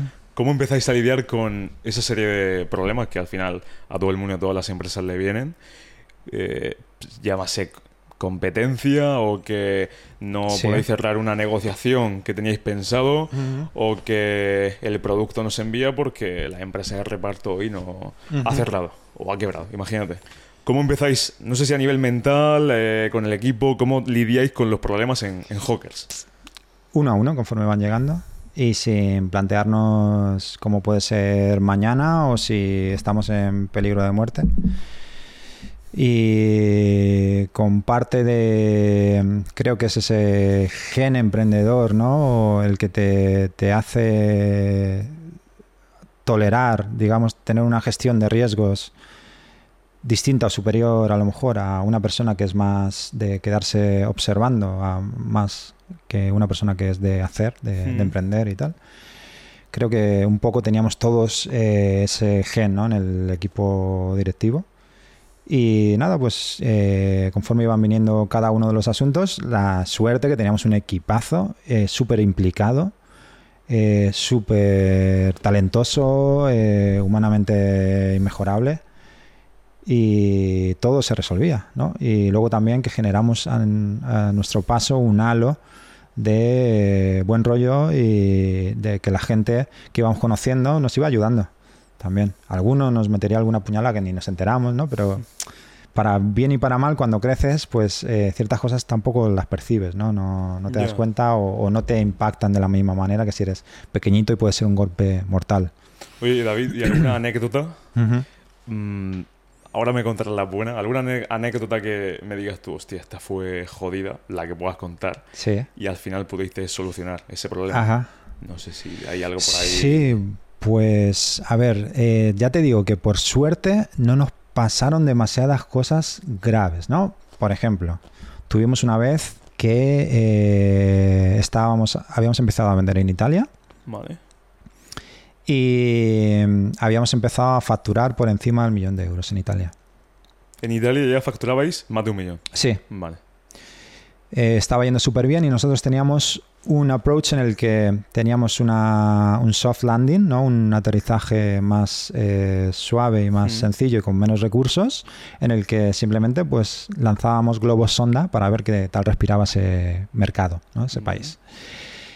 Si veíamos brotes verdes, si veíamos que ahí podía haber vida, ¿no? como si lanzas a Marte Sí. una sonda ¿no? y encuentras, oye, aquí puede haber vida. ¿no? Entonces mandamos una segunda expedición donde el plan, eh, el kit mm, B es el que ya mandamos y contratamos a influencers locales, ya hacemos PR eh, con prensa local, etcétera, ¿no? Lo teníamos como muy estructurado porque era lo que nos había funcionado aquí y lo replicábamos en otros mercados. Cada uno, cada mercado tenía sus características, sus problemáticas que no habías previsto y no sabías cómo, cómo iban a funcionar. Mm. Y mm, en, en Italia nos ocurrió que eh, quizá por no tener tanto control como teníamos aquí, por haber eh, delegado eso en, en alguien, se nos pasó que teníamos que, eh, no recuerdo ahora mismo, hacer qué trámite que no hicimos, que de hecho estábamos pagando más de lo que debíamos, pero eso nos supuso una multa, una multa millonaria. Una multa. Sí, una multa allí que, o sea, nos, nos advirtieron de que eh, nos iba a pasar y que teníamos, siempre íbamos de verdad por delante de todo eso y como todo era eh, online y todo entraba por el mismo sitio, no había caja B, no había eh, dinero negro, era todo súper contabilizado y todo pasaba por el mismo sitio. Entonces era todo como muy cristalino y muy limpio y muy... ¿Y una multa por parte, por parte de quién? El este fisco italiano? Vale. En este caso y pues fue una multa millonaria nada tuvimos que que pagarla, por ejemplo. O una vez, con lo que te he dicho de que no llegaban las gafas, eh, fue tal el clamor en su momento que se nos ocurrió eh, hacer una campaña que le llamamos la campaña Sorry, en la que eh, enviábamos a los que hubieran pedido una gafa, le enviábamos dos, y si eran dos, cuatro, así, más la gafa, edición especial que habíamos hecho simplemente para esto, con un mensaje diciendo eh, nos preocupa, nos importa eh, este tiempo que hemos estado así, no era nuestra voluntad, ha ocurrido, eh, para que veas que, nos ocupamos y nos preocupamos de, esto, acepta esto y esperamos que la relación continúe y tal. Y eso se convirtió, fue lo que te he dicho, ¿no? El hacer jiu-jitsu, el convertir un, algo que podría haber sido negativo en algo súper positivo porque el feedback fue tremendo y se convirtió en muchas más ventas. De esas tuvimos muchas, ¿no? En México también un caso, un escándalo en redes sociales. Se convirtió, eso fue muy, muy grande. Muy grande. ¿Qué pasó ahí? Eh, teníamos ya eh, equipo de 50 personas en México. Teníamos unas oficinas con 50 personas en México. ¿En México? En México. Es decir, además de las oficinas de aquí locales. Sí. En México otras 50 personas. Sí, ya en ese momento teníamos en Alicante, en Barcelona, en Hong Kong, en Los Ángeles y en México. Hostias. Oficinas. Y en México ocurrió que teníamos también, por lo que te he dicho, el hands-off approach, ¿no? De dejamos hacer y luego pues vamos viendo, ¿no? ¿Qué va ocurriendo? el community manager de allí le dábamos mucha libertad para que fuera como él quisiera hacer, mm. hiciera lo que él quisiera hacer y fuera como él, como él es, de verdad. Y en México en ese momento, eh, en Twitter se llevaba el humor negro, ¿no? Y bromeaban con cosas, pues a lo mejor se pueden considerar eh, de mal gusto o políticamente incorrectas, ¿no? Pero tenía sentido en el contexto, ¿no? Mm. Y, ese día fue la elección de donde ganó Trump, Donald Trump, que yo me acuerdo que yo me acosté esa noche tuiteando, eh, no me creo que esto sea verdad, o sea, esto tiene que ser una serie de, esto es mentira, no creo que, que Trump haya ganado. Y me desperté con el móvil ardiendo porque resulta que nuestro community manager había dicho, Trump, recuerdas que decía que iba a construir un muro entre Estados Unidos y México. Sí.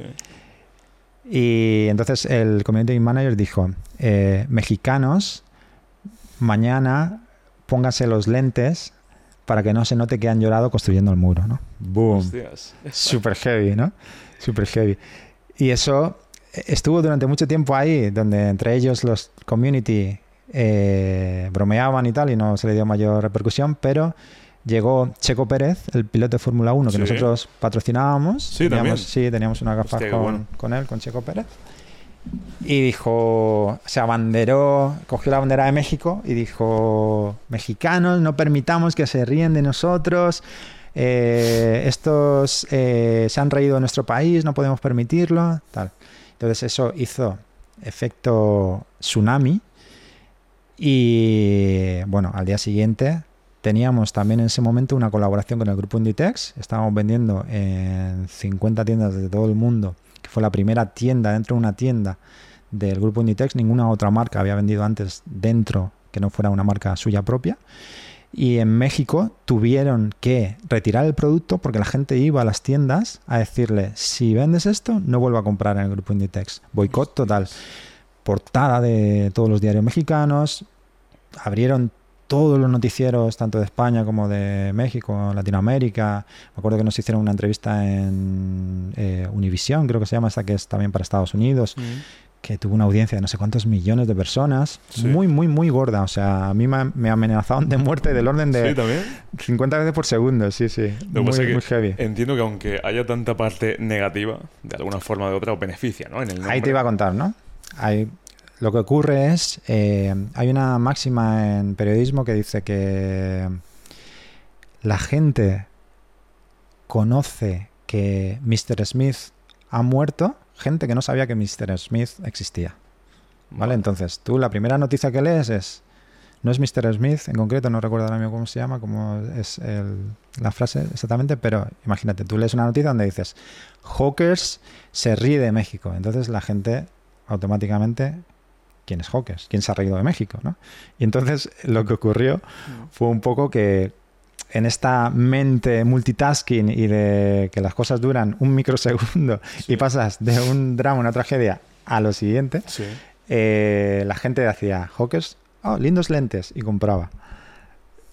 Y entonces nos hicieron una campaña de brand awareness tremendísima. O sea, de repente México hizo un pico increíble y nos convertimos, o sea, México se convirtió en el mercado número uno con diferencia.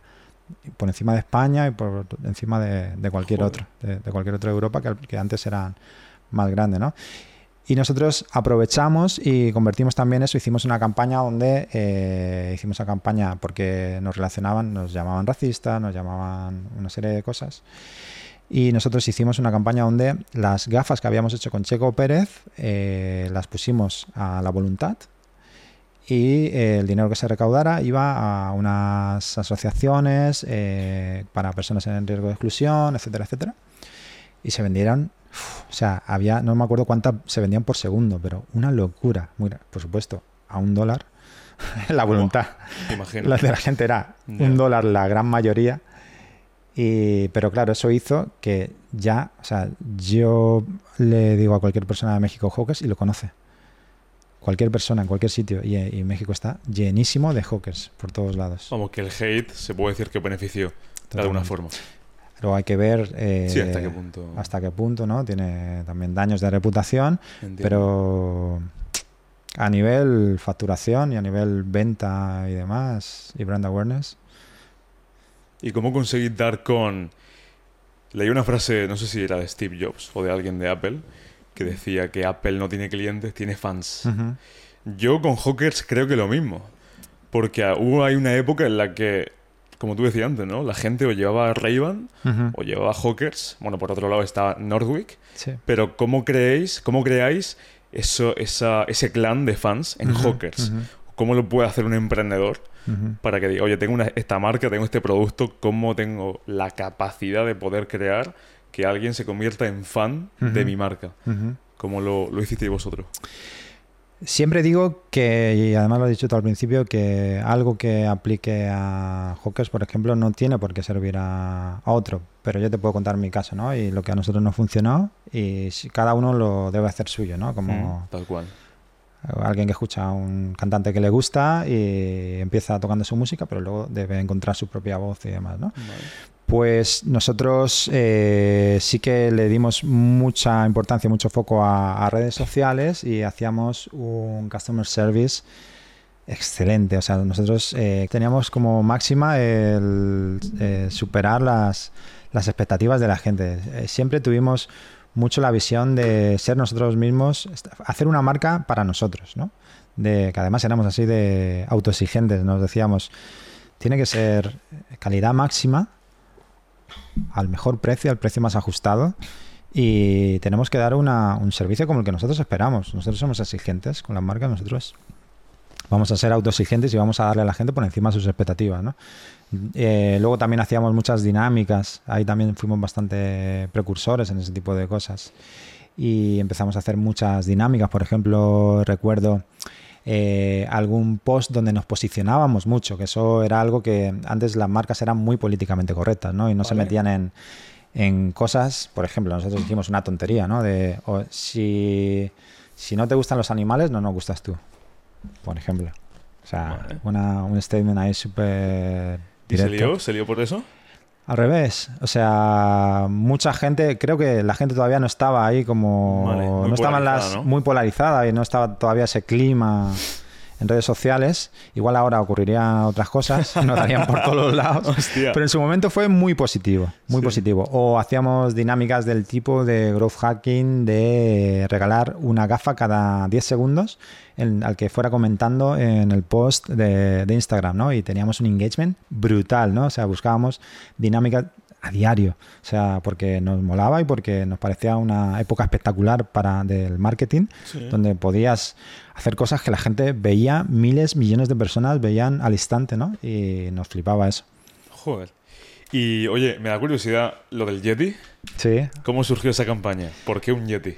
Pues eso fue del equipo creativo. El equipo creativo, ¿no? Eh, en este caso creo que fue un, un murciano además. Pone en contexto a, a la gente Sí. qué fue exactamente. Vale, pues fue una campaña. Nosotros eh, durante el- todo el tiempo de Hawkers eh, hacíamos trabajos para otras marcas como agencia. Vale. Eh, muchas no las cobramos, muchas por la diversión y por también porque sabíamos que algo ganábamos, ¿no? En el, o que aprendíamos algo, o esa relación con esa marca nos iba a abrir una nueva puerta, nos iba a presentar a, a un público nuevo, ¿no? Nos Sí. iba a poner como en un escenario nuevo donde no habíamos estado y algo ganábamos, ¿no? Y lo hacíamos. Entonces eh, nos surgió con uno de esos, o sea, yo creo que nos reunimos con todas las personas de España, de México, de Estados Unidos, de Australia, de China, de, de cualquier ámbito empresarial, con todo el mundo nos reunimos, ¿no? Y uno de ellos fue el grupo Aramón, eh, pistas de esquí, Mm. y nos propusieron, oye, a ver qué tal vendéis eh, un forfait, ¿no? A ver qué tal vendéis la nueva temporada, queremos traer gente, a ver qué tal lo hacéis, ¿no? Las gafas os dan bien, para ver qué tal hacéis esto. Sí. Y entonces, pues para nosotros es un reto, ¿no? Y mm, nada, pues eh, el equipo creativo salió con este concepto del, del Yeti, donde queríamos eh, colar, esa también era como un sello nuestro, el trolear y también muy forocoches, ¿no? El Sí. colar una noticia eh, a la prensa y que se creían que era, que era verdad, ¿no? Esa es buena, ¿eh? Esa fue muy buena, esa fue muy buena. Y se nos fue de las manos, literalmente. Sí. Sí, porque empezó en Foro Coches y de Foro, de Foro Coches eh, alguien lo filtró a la, a la prensa. Salió una primera noticia que además fue del diario ABC, que decíamos nosotros, tela, o sea que, que ABC está diciendo el Yeti existe y esta es la prueba. Un vídeo así muy movido de unos segundos donde se veía, habíamos hecho, habíamos contratado a un especialista de cine que hizo el disfraz super currado, habíamos ido a, a la nieve a grabar unos segundos de un compañero nuestro que se puso el traje y andó así por la nieve. Y entonces eso de repente se hizo tan viral que llegó al New York Times, al Daily Sun, a- llegó a Australia, llegó a Japón. O sea, todavía lo buscas y todavía está por ahí, Eso todavía hay gente comentándolo. En forocoches, ¿no? En primer lugar. Primero en Foro Coches y luego salió a la prensa. Y de la prensa pues, se hizo viral en muy poco tiempo. Y hay un, un titular, lo recuerdo en inglés, ¿Is this proof that the Yeti exists? ¿Es esta la prueba definitiva de que el Yeti existe? Claro, haces clic, lo quieres ver, o sea, te, están Sí diciendo sí. como, como lo que salió el otro día de los extraterrestres, ¿no? Mm. Y bueno, pues empezó así, así a, a crecer. Y te digo que se nos fue de las manos porque lo que nosotros pretendíamos era crear expectativa y llevar gente, ¿no? Pero ¿qué ocurrió? Que la gente decía, porque además ponían el nombre de la pista donde se había visto, Sí. la gente dejó de ir por miedo. Hostias. Yo me imaginaba, a mí me daba la risa porque decía, claro, tú estás un día que quieres ir a esquiar y dices, no voy que hay un yeti. ¿Sabes? Me quedo en mi casa que me han dicho que hay un yeti. Entonces tuvimos que hacer una segunda, un segundo vídeo donde matábamos al yeti. Donde se veía un equipo de- del grupo Aramón que Sí. recogía en una furgoneta un cadáver de tres metros Sí. no se le veía, se le veía envuelto, ¿no? Y mucha gente alrededor y tal. Y entonces era como para decir, bueno, ya podéis ir a esquiar, que ya no está el Yeti, tranquilos. Y esa, esa noticia empezó a calar en medios del estilo de, ¿cómo se llama esto? La nave del misterio, cosas así, ¿no? De- Señor y se lo tomaron Iker Jiménez. señor Iker Jiménez, que a mí me flipó salir en ese tipo de medios. Y empezaron a decir, les, les tocó la fibra como diciendo, se han metido en nuestro terreno y están engañando a la gente. Y entonces dije- empezaron a decir aquí una campaña de marketing detrás, esto no puede ser, tal. Y cuando Sí. lo iban a destapar, nosotros mismos fuimos los que destapamos y entonces sacamos al Yeti en las oficinas de Hawkers diciendo, bueno, éramos nosotros. Y entonces ahora ponemos la campaña y tal. Bueno, lo que pasa es que a nivel de, entiendo que a nivel de posicionamiento, cada vez más noticias y más medios hablando de Hawkers.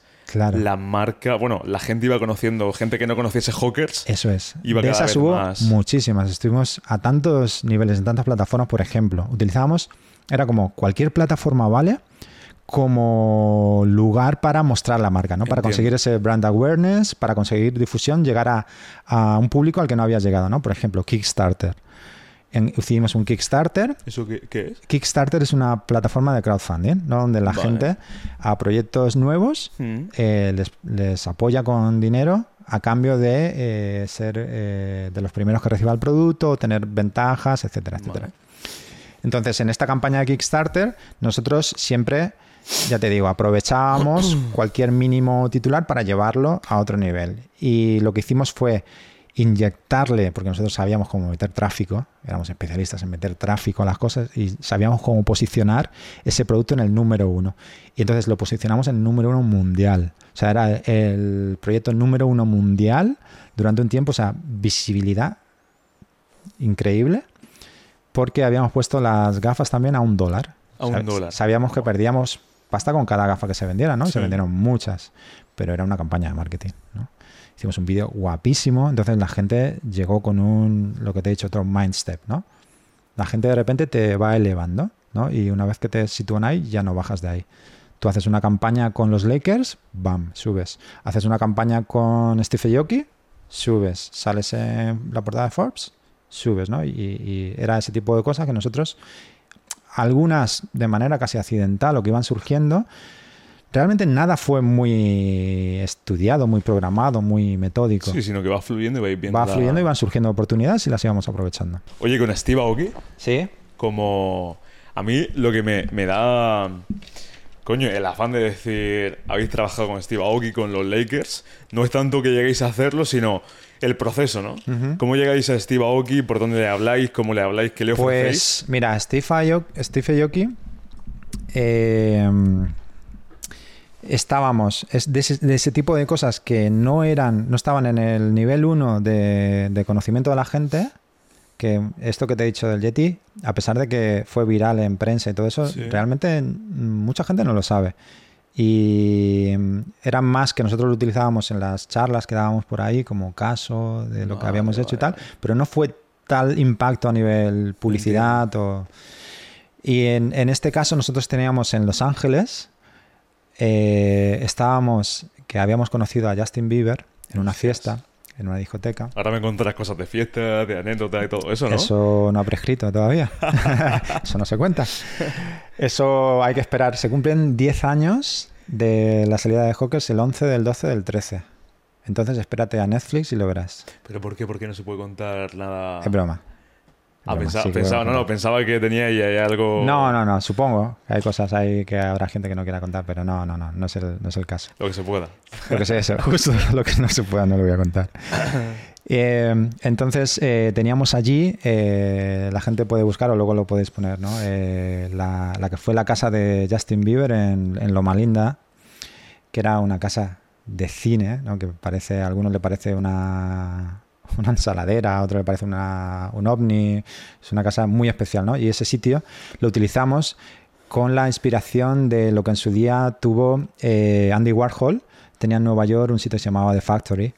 Y en The Factory eh, era un sitio donde lo más representativo de la escena neoyorquina del momento, artistas, pintores, eh, eh, gente del cine, cantantes, junkies de todo tipo, eh, se presentaban ahí y ocurrían cosas, ¿no? Y desde, por ejemplo, la grabación de la canción de Take a Walk on the Wild Side de Lou Reed, en, su momento está inspirada en The Factory, eh, se grabaron películas porno, por ejemplo, o obras o colaboraciones, era como un brand Sí, muy- como una, una orgía de orgías literales y orgías de creativos, de, de juntar mentes, ¿no? Entonces en Los Ángeles nosotros teníamos este sitio que era como nuestros eh, headquarters de eh, sociales, ¿no? de, relaciones sociales, con nada menos que con la gente de Beverly Hills y de, Los Ángeles, pues en ese sitio venían lo que en su momento eran los primeros eh, proto-influencers que en su momento estaban en Vine, por ejemplo, o que estaban en, eh, como pudiera ser, pues eh, Paul Logan, por ejemplo, Mm. Logan Paul, Sí. Logan sí, Paul, sí. eh, como pudiera ser eh, muchos otros que, que en su momento pues eran más pequeñitos y, y venían allí y grababan vídeos musicales, grababan, hacían exposiciones de arte, hacían shootings, vivían allí, hacíamos fiestas allí.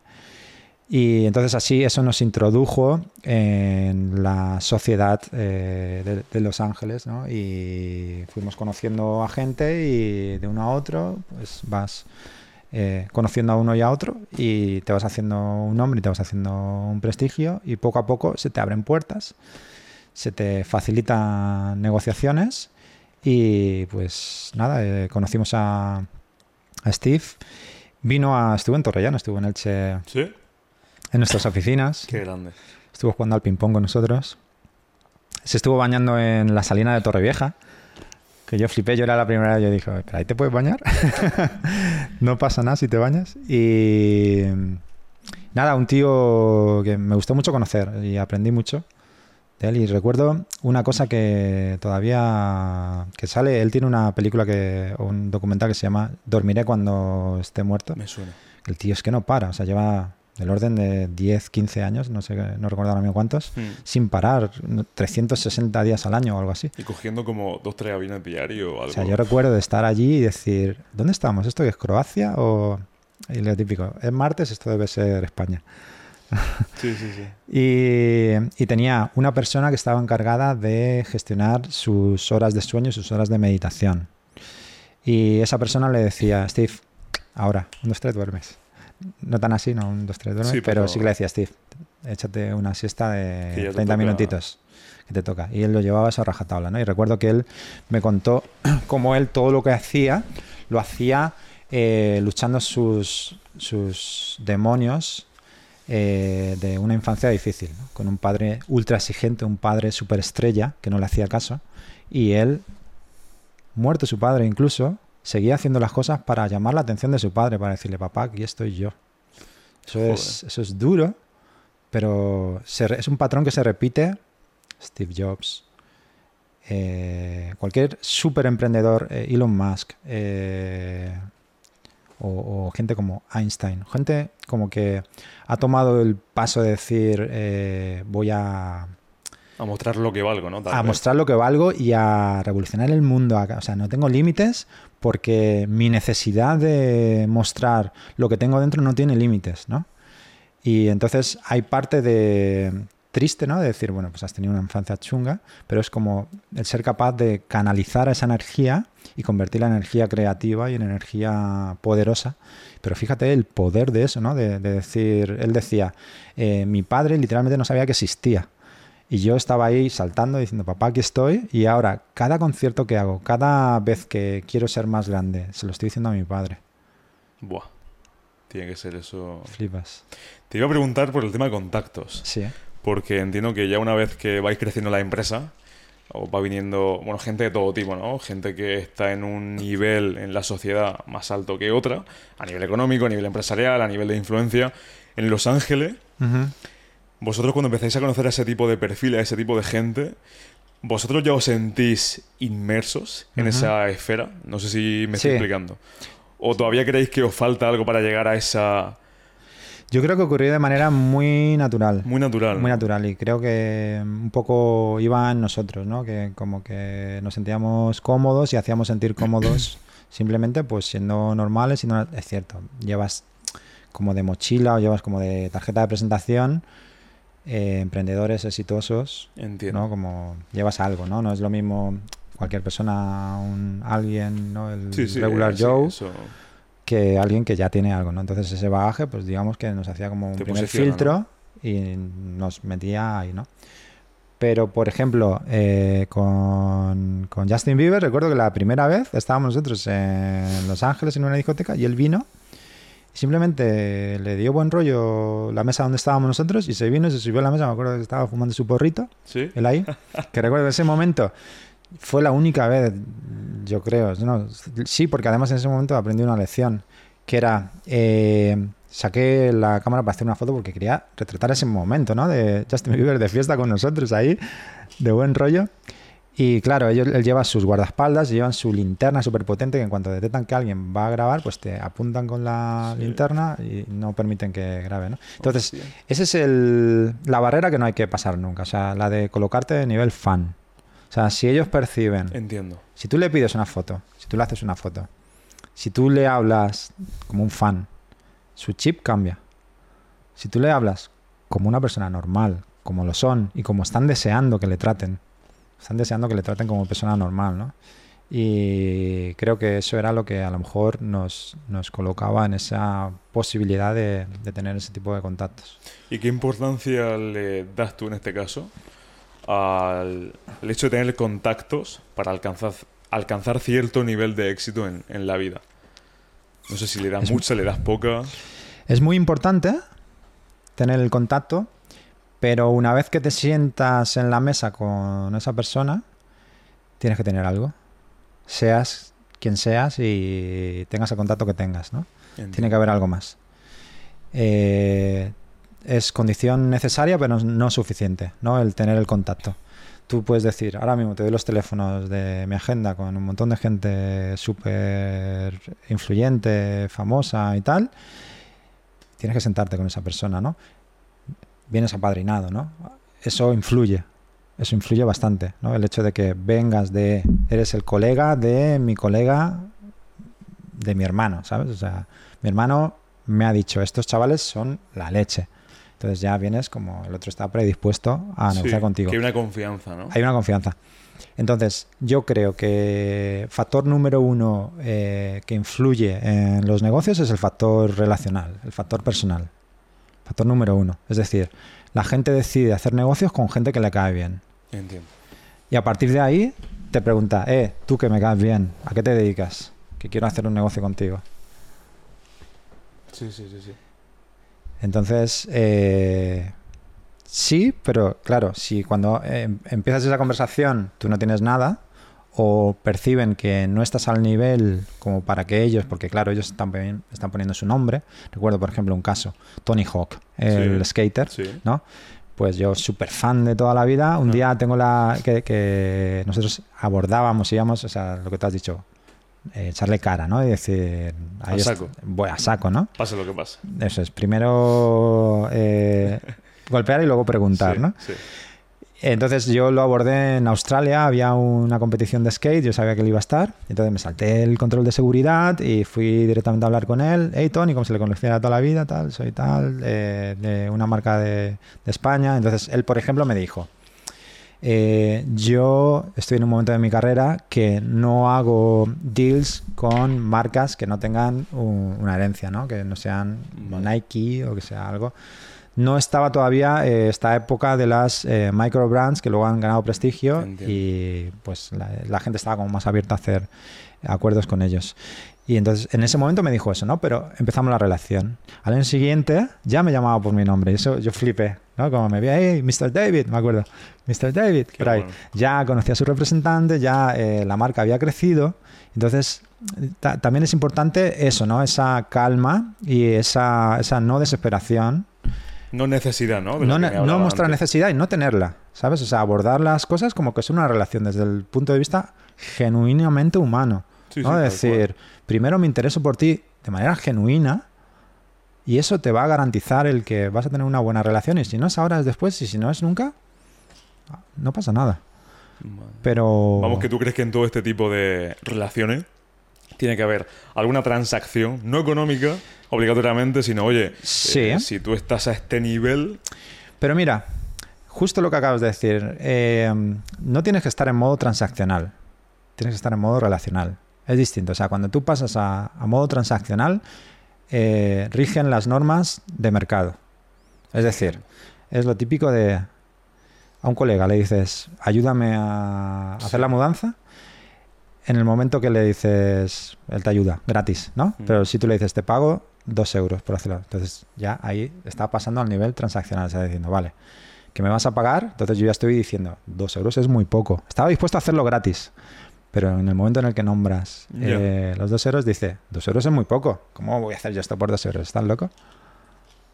sí, sí, sí, que hay una línea fina entre Ajá, lo económico, lo no económico. eso es. Yo me refería no solamente a nivel económico, sino tal vez lo que tú me decías, ¿no? Que eh, le llegases a Tony Hawk y como no te conocía, él quería ver al principio cómo era tu, tu comportamiento Era con él, ¿no? Claro, claro. Era más eh, protección de su reputación. Eh, vale. ¿Sabes? Como Vale. que lo que te decía antes era, están dispuestos, pero también ellos están exponiéndose, ¿no? Claro. Entonces, no, sí, es como, me ha caído muy bien, pero tu marca, tío, no hay por dónde cogerla, ¿sabes?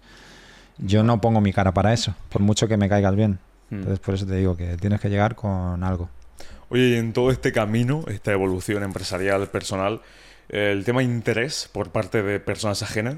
Es decir, ¿ha habido alguien que hace 12 años te dijese, David, no confío en lo que hace, búscate un trabajo y que después de todos tus éxitos Claro. te dijese, oye, confiaba en ti?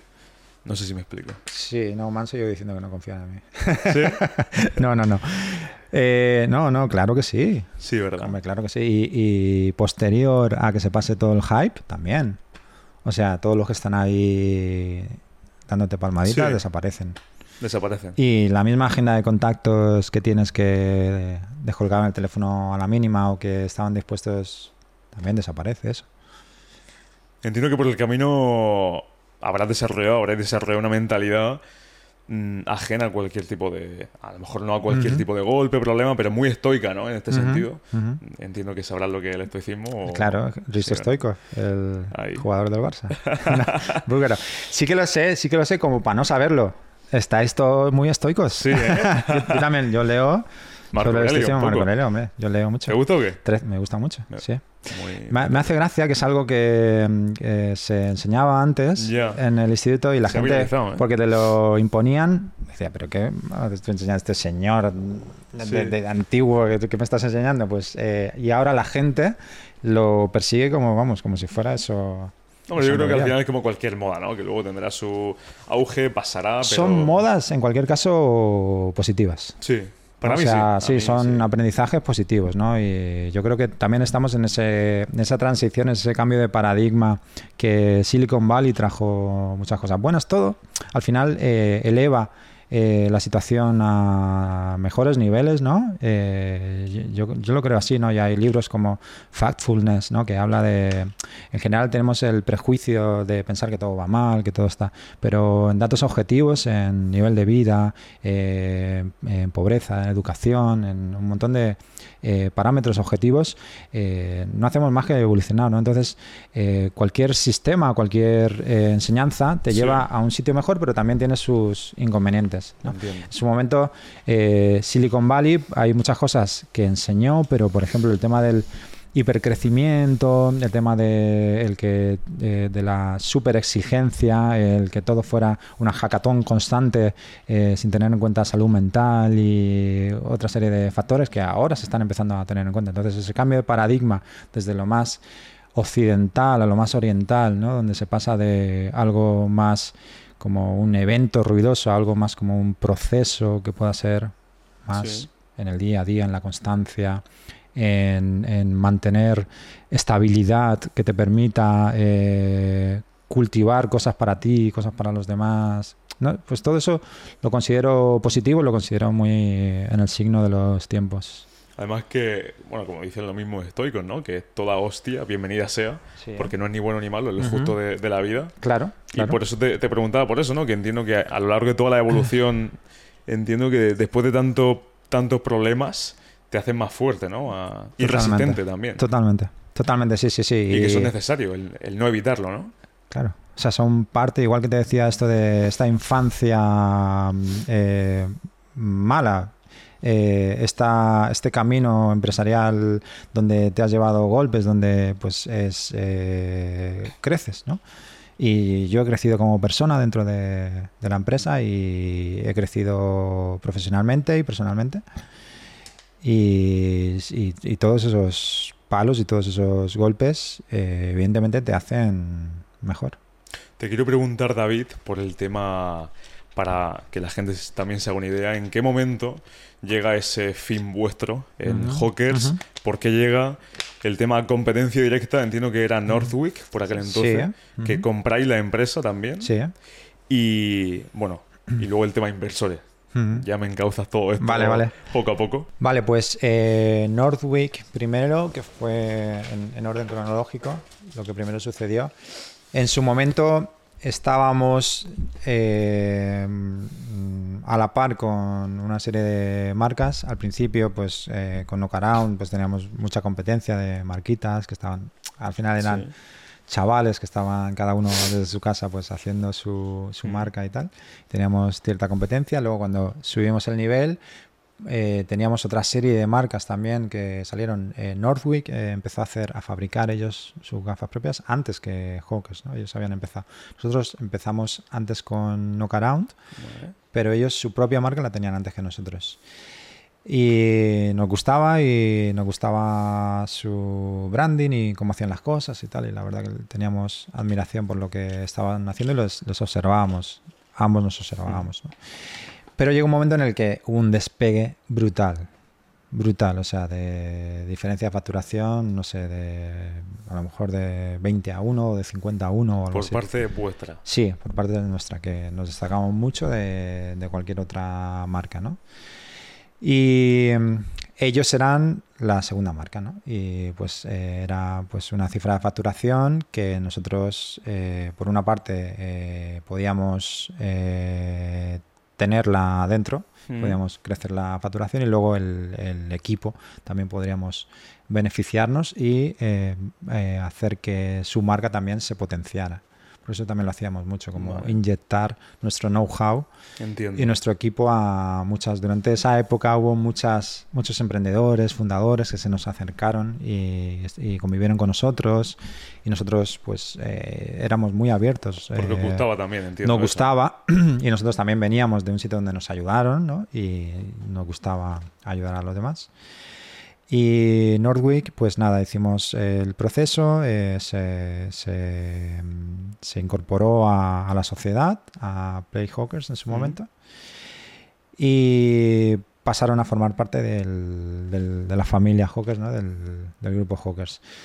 Luego, más adelante, eh, ¿cómo ocurrió la inversión? Eh, nosotros no andábamos buscando inversión de manera activa, porque desde el día uno éramos rentables, entraba mucho dinero, teníamos mucha liquidez y Había rentabilidad. buen beneficio, ¿no? había un buen beneficio y no queríamos, no lo necesitábamos. Se nos habían acercado más eh, industriales, más inversores industriales, eh, como el grupo Luxótica y, y otros, para querer comprarnos Essilor también. Y nos habían ofrecido cifras muy grandes. O sea, estamos hablando, por ejemplo, de que nos ofrecían un exit, que nosotros los socios, cada uno nos llevábamos 20 millones Mm. y hacían una inversión, no recuerdo de cuánto, en la valoración de la empresa no la recuerdo ahora mismo. ¿Qué ocurría? Que nos pedían, porque ellos cotizaban en bolsa, que tenían que quedarse con un mínimo del 51% de la empresa, ¿no? El control de la empresa, con lo cual perdíamos todo el control de la empresa. No queríamos. Y menos, nuestra lucha era contra ellos, precisamente, ¿no? Nosotros, nuestra, desde el principio era como contra Luxótica, Essilor y los que están monopolizando el juego, nosotros vamos contra ellos. Entonces no quisimos comprar.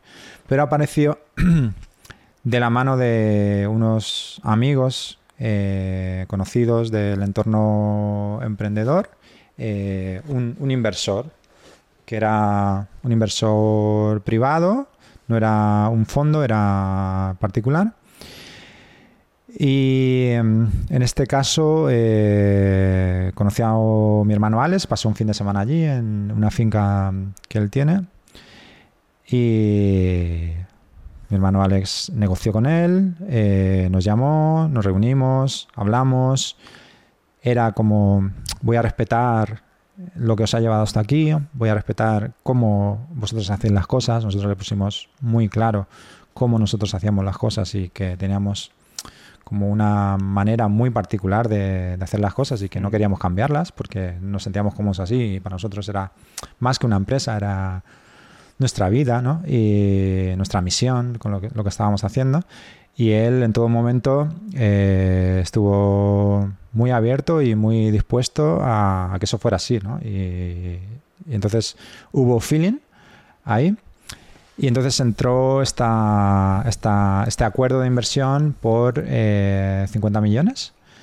Eh, y bueno, pues eh, empezamos a crecer de manera, si ya habíamos crecido ya de manera acelerada, esto mucho más rápido todavía, si cabe, contratando más personas, abriendo nuevas oficinas. Empezamos con el tema de tiendas y pasamos a tener muchas tiendas por todo el mundo, ahora están del orden de 90 y pico tiendas. Eso he visto por ahí. Ajá.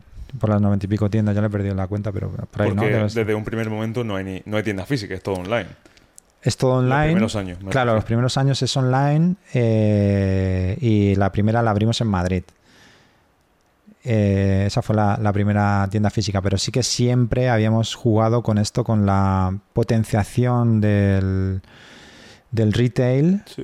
eh, desde el online, ¿no? De Vale. cómo éramos capaces de llevar tráfico a tiendas, ya sea de distribuidores, Mm. luego a nuestras propias tiendas, ¿no? Jugábamos con esa, ese trasvase ¿no? de, de tráfico Mm. y ya eh, empezamos a hacerlo con nuestras propias tiendas. Vale. Empezamos a crecer muchísimo y luego eh, ese, ese crecimiento también supone el ir más hacia el lado corporate, ¿no? El hacerse perder un poco la esencia de lo que éramos, empezando desde detalles como la oficina, ¿no? La oficina se hace más...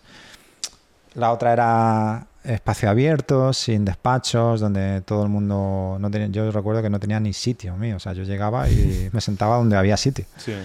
Durante muchísimo tiempo fue así. Y teníamos una sola sala de reuniones que además le llamamos la pecera porque estaba con cristales abiertos, la podías ver de todo el mundo. a mucha gente le intimidaba, ¿no? Porque llegaban ahí con corbata y se veían ahí a toda la jauría. Porque además era muy pintoresco, ¿no? Era gente pues haciendo lo que le daba la gana por ahí corriendo y era mm, pues eso, muy, muy llamativo. Bueno, pues eso empieza a cambiar, empieza a cambiar eh, la dedicación y el foco de- del equipo core, ¿no? Eh, y empezamos a despistarnos con cosas que no tenían que ver con, con la empresa. ¿no? El- empieza a haber eh, desencuentros y eh, opiniones distintas sobre cómo deberían ser las cosas Cuando ya entran lo- los cuando entran los inversores. ¿no? Y empieza a cambiar esa relación hasta que eso culmina en eh, un día nos encontramos que eh, estábamos fuera, que nos habían Sí. nos habían despedido así. Hostias. Ah, Porque ya entiendo que ahí los inversores tenían cierto papel en la empresa. Sí, claro. De Sí, habían ido ganando poder, territorio, ¿no? territorio, todo lo que en un principio se había pactado y se había firmado que eso no iba a ser así, pues poco a poco fue ocurriendo, ¿no?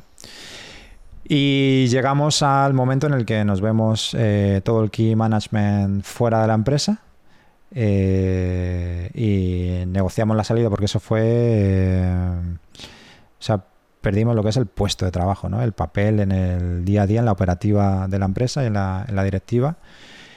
Y luego, pues yo seguía teniendo participaciones y otros, vendimos. A mí me queda todavía una participación pequeña de la empresa. Y nada, pues eh, se acaba. Hasta luego. Hasta luego, Hawkers. Y en ese momento, a Hasta nivel... luego, Hawkers para nosotros. Hawkers sigue. Claro, para vosotros. Claro. Ahí vosotros decís, oye, eh, bienvenido otros proyectos nuevos. Sí, ¿eh? ¿Pasar momento- página o...? En ese momento hay... Voy a acabar con bermudas, ¿eh? se me está subiendo el pantalón. Voy a sacar unas bermudas. Eh, en ese momento, primero hay un, un primer intento de... Hay algunos... Mi hermano Alex ya directamente toma otro rumbo y se separa bastante. Ya llevaba un tiempo eh, viviendo en Los Ángeles y estaba bastante eh, separado de, la empresa, ¿no? Y bueno, pues él digamos que emprende su camino. Y el resto sí que intentamos eh, juntarnos otra vez y decir, vamos a revivir el espíritu Hawker, seguimos siendo un equipazo, ¿qué podemos hacer, no? Y aquí yo llamo el ejemplo de la escalada de la inocencia, que es cuando mm, un equipo de baloncesto, por ejemplo en la NBA, empieza desde abajo Sí. y ese año empiezan a jugar muy bien, empiezan a ganar partidos y ganan el campeonato.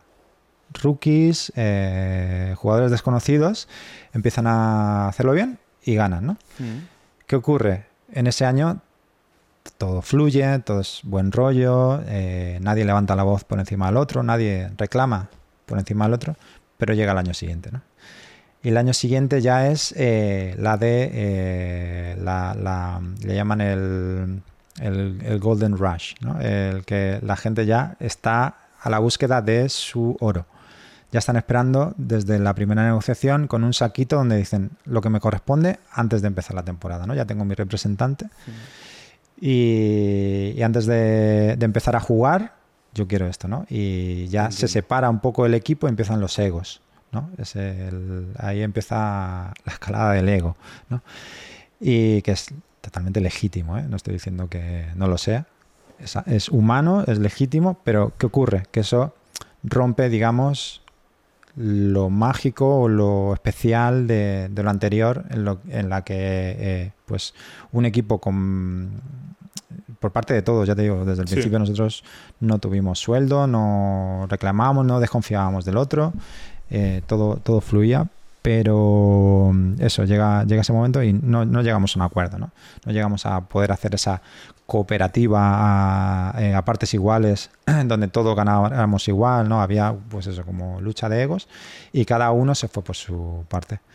Yo seguí con, con Iñaki, Pablo y Francisco Pérez, que era el director general, y iniciamos algunos proyectos, pero en su momento eh, eran continuistas ¿no? de lo que estábamos haciendo, eran otros e-commerce, otras...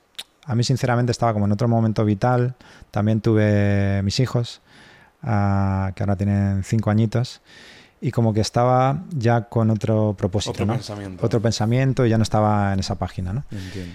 Y por mi cuenta fui emprendiendo, ¿no? Mientras seguía con ellos, fui empezando eh, la semilla de lo que ahora es mi proyecto. Y bueno, pues llegó un momento en el que les dije, mira, no tiene sentido que, que sigamos juntos, yo estoy ya con la mente en otra cosa, eh, me apetecen otras cosas, ¿no? Entonces yo ahora estoy... Eso te iba a decir, ¿en qué estás ahora En mismo solitario. metido? Pues eh, mira, eh, la máxima publicidad que, que quieras. No, la la verdad que soy cero político y cero publicitario, ¿no? Pero bueno. Eh, esto que, que empecé, ya te digo, era continuista, ¿no? Yo era un e-commerce y Sí. quizá porque yo tenía más sensibilidad con el tema de la ecología y con el poder hacer eh, lo que no habíamos cuidado con Hawkers en su momento porque se hizo todo de manera muy rápido y tal y bueno pues no, no mirábamos demasiado todo ese tipo de cosas sostenibilidad etcétera pues empecé con una marca que cuidara muchísimo eso ¿no? y también eh, tenía en cuenta el hecho varias cosas que yo había detectado en Hawkers que, que a pesar de que había un éxito absoluto eh, a nivel micro, si observabas, había cosas que yo detectaba que no habían funcionado, ¿no? No porque hayas triunfado significa que todos los aspectos de tu empresa estén bien, ¿no? Entonces, por ejemplo, uno de ellos era el tema de los repartos entre trabajadores, socios, etcétera. Entonces, Repartos eh, económicamente hablando. repartos económicos, incentivos, ¿no? Un sistema de incentivos eh, que no fuera eh, tan centralizado. Entonces empecé a explorar fórmulas como las cooperativas y otros que pudieran ser algo donde yo decía, pues esto ya no es solo por justicia, por justicia social o por... Es que además las empresas funcionan mejor si tienes a las personas más implicadas, ¿no? Y si tienen como el- lo que llaman el skin in the game, ¿no? Que se están jugando algo y que pueden ganar algo, ¿no? Esa pertenencia, ¿no? esa pertenencia y esa, ese, co- esa copropiedad, ¿no? Que te hace dar el siguiente paso, Mm. ¿no? El- Y esa era una de las cosas. Entonces empecé a explorar en ese mundo de a ver cómo lo podíamos hacer, cómo podíamos, eh, cómo sería la empresa. Yo me planteaba cómo sería la empresa de- que se empezara en el 2021 era cuando empezaba, eh, que no que no sea eh, como la que yo había hecho, porque esa para mí ya estaba caduca, ¿no? Era como, ya no tiene sentido, ¿no? En el mundo en el que estamos, no, no, no, eso no funciona. Y eso no debería ser así. Y, y exploraba- exploraban eso, ¿no? Y luego había otra serie de cosas que, que me inquietaban y que quería eh, ver. También el tema de, de lo que llamas tú, una marca para fans, ¿no? A mí eso me parecía falso, realmente, ¿no? El tema de, la- de los fans, ¿no? Era como la campaña política. La campaña donde el político, cuando está en campaña, sale y besa a niños, Sí. eh, mujeres y todo es Para quedar bien, simpatía ¿no? para Eh, quedar bien. sí. Bien queda, ¿no? Nosotros hacíamos eso. Nosotros realmente sí que es cierto que teníamos un customer service muy bueno, pero la verdad es que nosotros nuestra relación era totalmente transaccional. Nosotros estábamos constantemente lanzando anuncios, cómpranos, cómpranos, cómpranos, cómpranos. Ya está. Eso era. Muy de venta todo, ¿no? Muy de venta, súper transaccional, ¿no? Eh, Y, y tanto por la parte social, humana y de, de ideología, ¿no? de, de cómo pienso que debería ser el mundo y en qué mundo quiero vivir, como por eh, la parte de, de funcionamiento de la empresa. ¿no? Es- es- este funcionamiento era muy caro. O sea, nosotros teníamos que echar mucho dinero a la maquinaria cada vez que nosotros queríamos vender porque faltaba eso la gente no está tan engaged, no está tan vinculada y tienes que hacer un esfuerzo de marketing, de, prensa, de muchas otras cosas para que la gente se anime a comprar, ¿no? Porque hay mucha competencia. Y veía que eso era muy caro, eso era muy caro y cada vez era más caro, ¿no? Entonces yo pensaba que hacer una comunidad de base real y donde la gente eh, estuviera realmente implicada, aunque no fueran un millón o diez millones o mil millones, como se busca ese crecimiento, hipercrecimiento, sino que a lo mejor fueran los mil true fans, los mil fans verdaderos, eso me parecía que era más sostenible como empresa a nivel financiero que lo otro, ¿no? Entonces también fui explorando por ahí. Y todo eso me llevó a la blockchain, ¿no? A ver esta plataforma tecnológica que te permitía, eh, por una parte, el explorar nuevas formas de organización, Sí. ¿no? como las DAOs, eh, una organización descentralizada, donde eliminas factores como el, eh, la, la confianza de repente ya no depende de las personas, sino que está programada, ¿no? Y es como que puedes escalar la confianza. ¿no? Puedes Vale. crecer a nivel global desde el día cero, puedes ser una empresa global sin necesidad de que conforme vayas creciendo, porque nos ocurría, crecíamos 50 personas, 100 personas, cuanto más grande, más difícil mantener eh, los estándares de la empresa por una parte y luego la confianza. Eh, la desafección y la pérdida de los valores del core se va difuminando. Entonces pensaba que esto ofrecía fórmulas que eran interesantes de, explorar y, luego mi parte exploradora, retadora. De decir, eh, cambiar el status quo, pues pensaba Salir de la Matrix, ¿no? Un poco. salir de la Matrix, esa expresión también la, la utilizo mucho, salir de- la Matrix. Aquí somos del 1%, ¿eh? en Eso es, eso es. Eh, pues eh, yo decía. eh, estábamos hablando, perdona. Sí, de, mm, de la blockchain y todo Vale, lo que sí, comentando. El hecho de. eh, vale, se habían hecho con, con Internet. Se habían hecho las, las startups, ¿no? Sí. se habían creado empresas y eso lo había posibilitado las, los, eh, la, la Internet y esta conectividad global. Entonces, siempre soy de llevarlo a- al máximo, ¿no? estresar el concepto al máximo y ver Sí. hasta dónde podía llegar. ¿no? Entonces, pensaba que hoy en día eh, una comunidad, una región, un país, no está determinado por la geografía. Vale. La, la geografía no es el destino, ¿no? Donde tú caes por azar, hoy en día no es representativo, ¿no? Es más la, la conectividad, es decir, tu gráfico social, con quien tú interactúas, que puede ser en- con gente, tú seguramente hablas con gente de todo el mundo, ¿no? Mm. y de distintas partes de España y, y de, de- de muchos sitios, ese gráfico social determina tus valores, tus intereses, ¿no? ¿Dónde tú te mueves realmente? Es tu huella de verdad, ¿no? Y ese es tu país, digamos, ¿no? Esa Entiendo. comunidad es tu país, ¿no? Entonces, ahí eh, yo tracé eso, un esbozo de... Y en su momento era una idea súper loca, pero salió el concepto de Network State, que hizo Balaji, no sé si conoces, que es, eh, era ex CTO de Coinbase, eh, Sí, sí.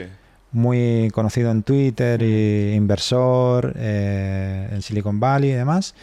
Y nos incluyó en, el libro de The Network, Network State eh, como una de las primeras eh, 20 naciones digitales de la historia. Hostia, qué bueno. Y eso nos dio, él eh, eh, fue como el primer business angel, nos invitó a un viaje en el que fu- fuimos a Israel, Emiratos Árabes, Arabia Saudí, con otros inversores de Silicon Valley, con gente influyente de lo- los distintos ecosistemas emprendedores de, de allí, de esa zona.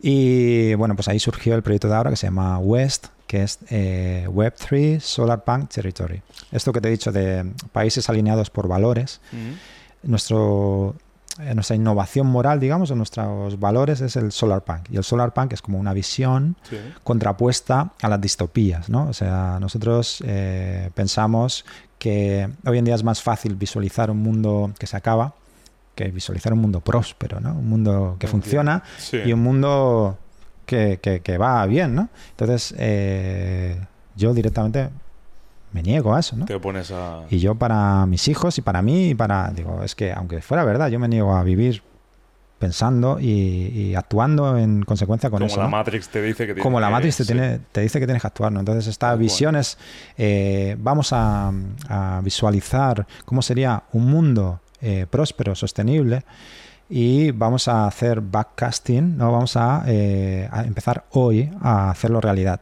sin esperar a gobiernos, sin esperar a que nadie más lo haga, actuando nosotros, eh, organizándonos y actuando a nivel local en distintos nodos eh, que forman parte de este país de manera distribuida. Imagínate un país que las ciudades no están en el mismo territorio, sino que están una en San Paulo, otra en Hong Kong, otra y todas forman parte.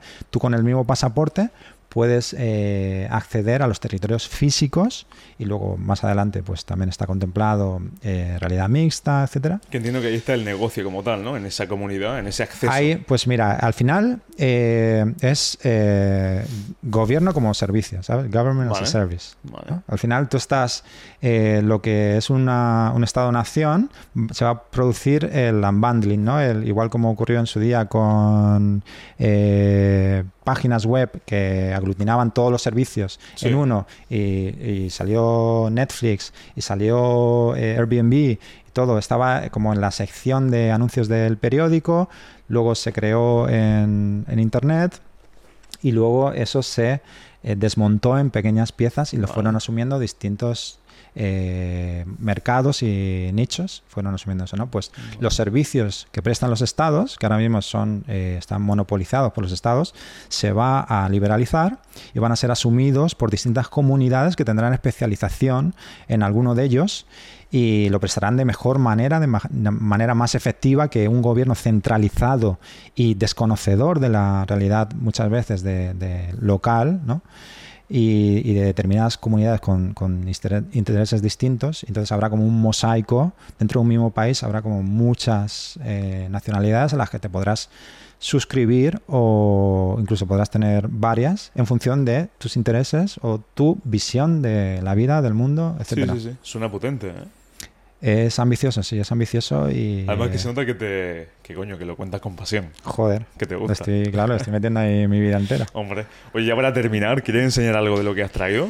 Eh, pues o- mira, simplemente... Estos eran los originales, ¿no? Los, los- los primeros. Estos fueron los primeros, o sea, así tal cual, estos yo creo que fueron de las primeras. decir, que si un cliente que lo pedimos. recibía- Así las pedía. Entonces era como el minimalismo. Pégate un pelín el micro. Ah, sí, claro. Sí, Eh, Pensaba que no estábamos grabando. sí, sí. Esto era como el minimalismo, ¿no? Sí. Es decir, está optimizado para, para el envío y Mm. tiene eh, la, el packaging justo para que no se estropeen las gafas y para poder enviarlo de una manera óptima, ¿no? Y nosotros empezamos con esto, luego lo mejoramos, ¿no? Porque también vimos en, en la caja como un soporte eh, publicitario, ¿no? La posibilidad de seguir haciendo marketing, seguir haciendo Vale. branding en, en la caja, ¿no? Como tienes aquí una oportunidad de comunicar cada vez que le llega un producto al cliente, estás Sí. comunicando, ¿no? Y eso lo utilizábamos para hacer eso, eh, ediciones especiales, hicimos muchísimas ediciones especiales. Y luego os he traído unas camisetas de, del nuevo proyecto. Que es aquí, esto también es de como del 1% de los misfits, ¿no? Está Los, guapo, los inadaptados. Y. ¿Pero y esto es regalo? Esto es regalo, sí. ¿Sí o Te he no? traído- sí, te he Hombre, traído varias. muchas gracias. ¿A de qué? ¿A de qué? La siguiente te lo pones, ¿eh? A la siguiente te Tengo voy que a- hacerte yo una de- Yo me pongo una de de. Bimarket donde sea. Yo me guapa, pongo una de ¿eh? Y ya, último, último, Sí. último, me gustaría que dieses un con- bueno, consejo. Ya, sabes que a día de hoy todo el mundo da consejo. Sí, Pero ¿qué recomendación le darías a alguien que esté emprendiendo? sí, A alguien que quiera crear algo como, como Hawkers, sí. que tenga muchísima ambición y que para él o para ella el único modo de vida sea el emprendimiento. Vale. Es, es directo, mucha, ¿eh? Mucha, mucha que- responsabilidad. Mira, tengo mucho respeto por, por todas esas personas que están realmente España, buscando ¿eh? algo que, que les cambie su, su realidad, ¿no? Y que les pueda hacer, pues eso, mejorar su vida y la de su entorno y tal. Entonces, eh, durante esta conversación hemos dado así de manera directa o indirecta muchos, muchos consejos que yo creo que todavía son válidos, pero creo que realmente, joder, ahí la verdad que soy bastante caballo de Troya. Eh, soy de lanzar mensajes eh, de, cre- de- de crecimiento, Tírale, tírale.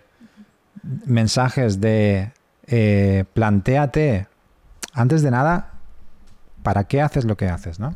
O sea, una re- redefinición del éxito. ¿no? El, el decir, el éxito tiene muchos niveles, ¿no? Y tiene, no es el solo el, no, no seamos eh, junkies del, del éxito Sí.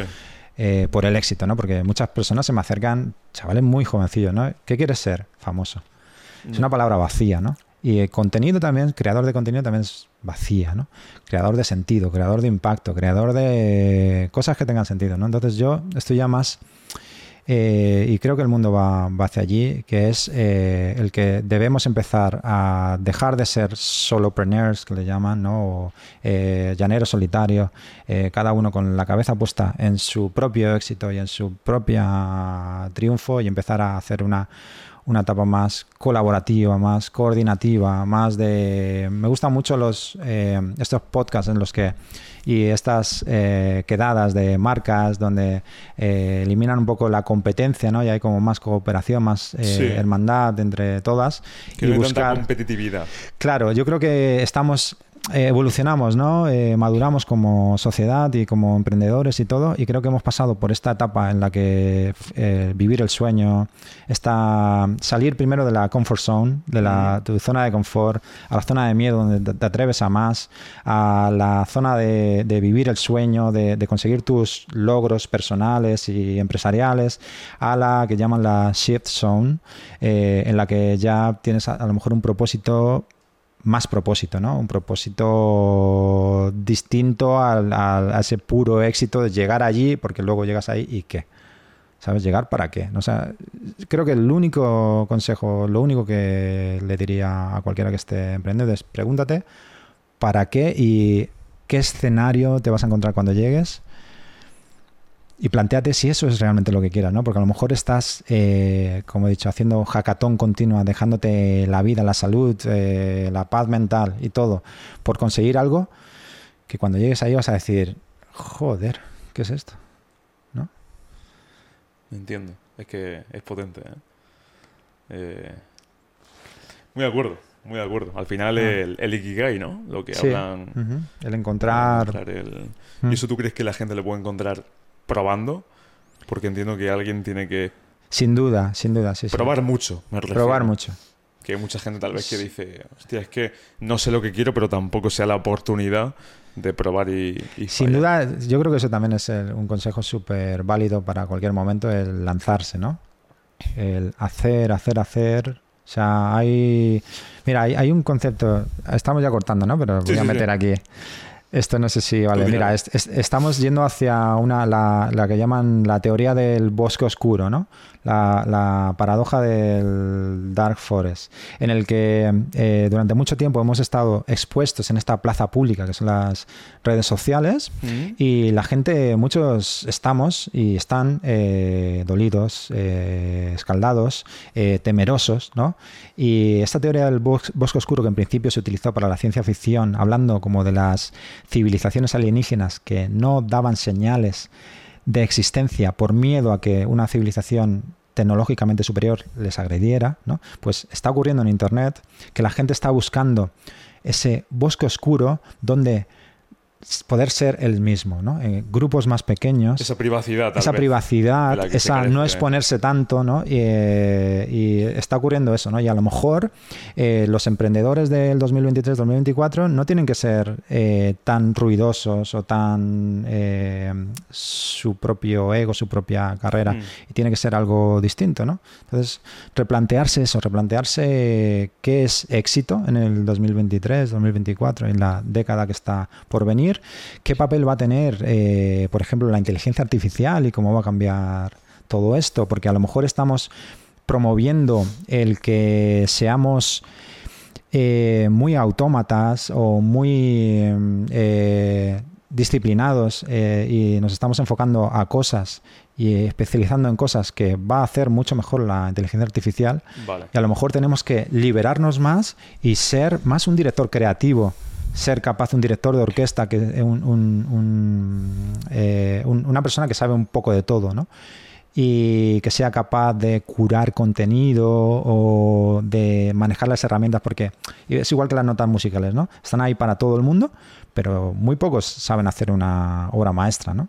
Están ahí para todo el mundo, ¿no? Entonces, las herramientas de inteligencia artificial van a estar para todo el mundo y van a ser muy potentes, pero vas a tener que saber qué teclas tocar para poder hacer algo que impacte o que llegue a, a mucha gente, ¿no? Entonces, plantearse el panorama futuro, porque a lo mejor estamos construyendo una casa en, en- en arena movediza, ¿no? En territorio que está cambiando. Sobre todo eso, porque parece que eh, seguimos, eh, muchos siguen con el mm, caso Hawkers y como otros casos que han triunfado, y eso está muy caduco ya, ¿eh?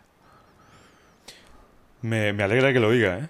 Que pueda Ajá. abrir los ojos a la gente que, como decía Darwin, ¿no? En esa frase, Ajá. la evolución, la evolución de las especies, que no Totalmente. sobrevivirá a aquel animal, aquel animal más alto ni más grande, sino El que mejor el se que adapte. se adapte. Totalmente. Pues David, sabes que te preguntaría durante Otro día, otro día. Yo vuelvo, yo vuelvo, estamos ahí al lado. Creo que ha sido una, una conversación bastante inspiradora y, y técnica también, que eso era ese- mi intención para la Mm. gente que lo escuchase. Y sinceramente ha sido un honor, ¿eh? Compartir Total- este tiempo totalmente contigo. mío. Espero Claro. que la gente haya podido aprender. Así que nada, si os ha gustado, dejadlo en los comentarios. Damas, caballeros, nos vemos en el próximo episodio. Gracias. Ay, ay, ay. Grande. Ya he flipado. Hasta de puta madre.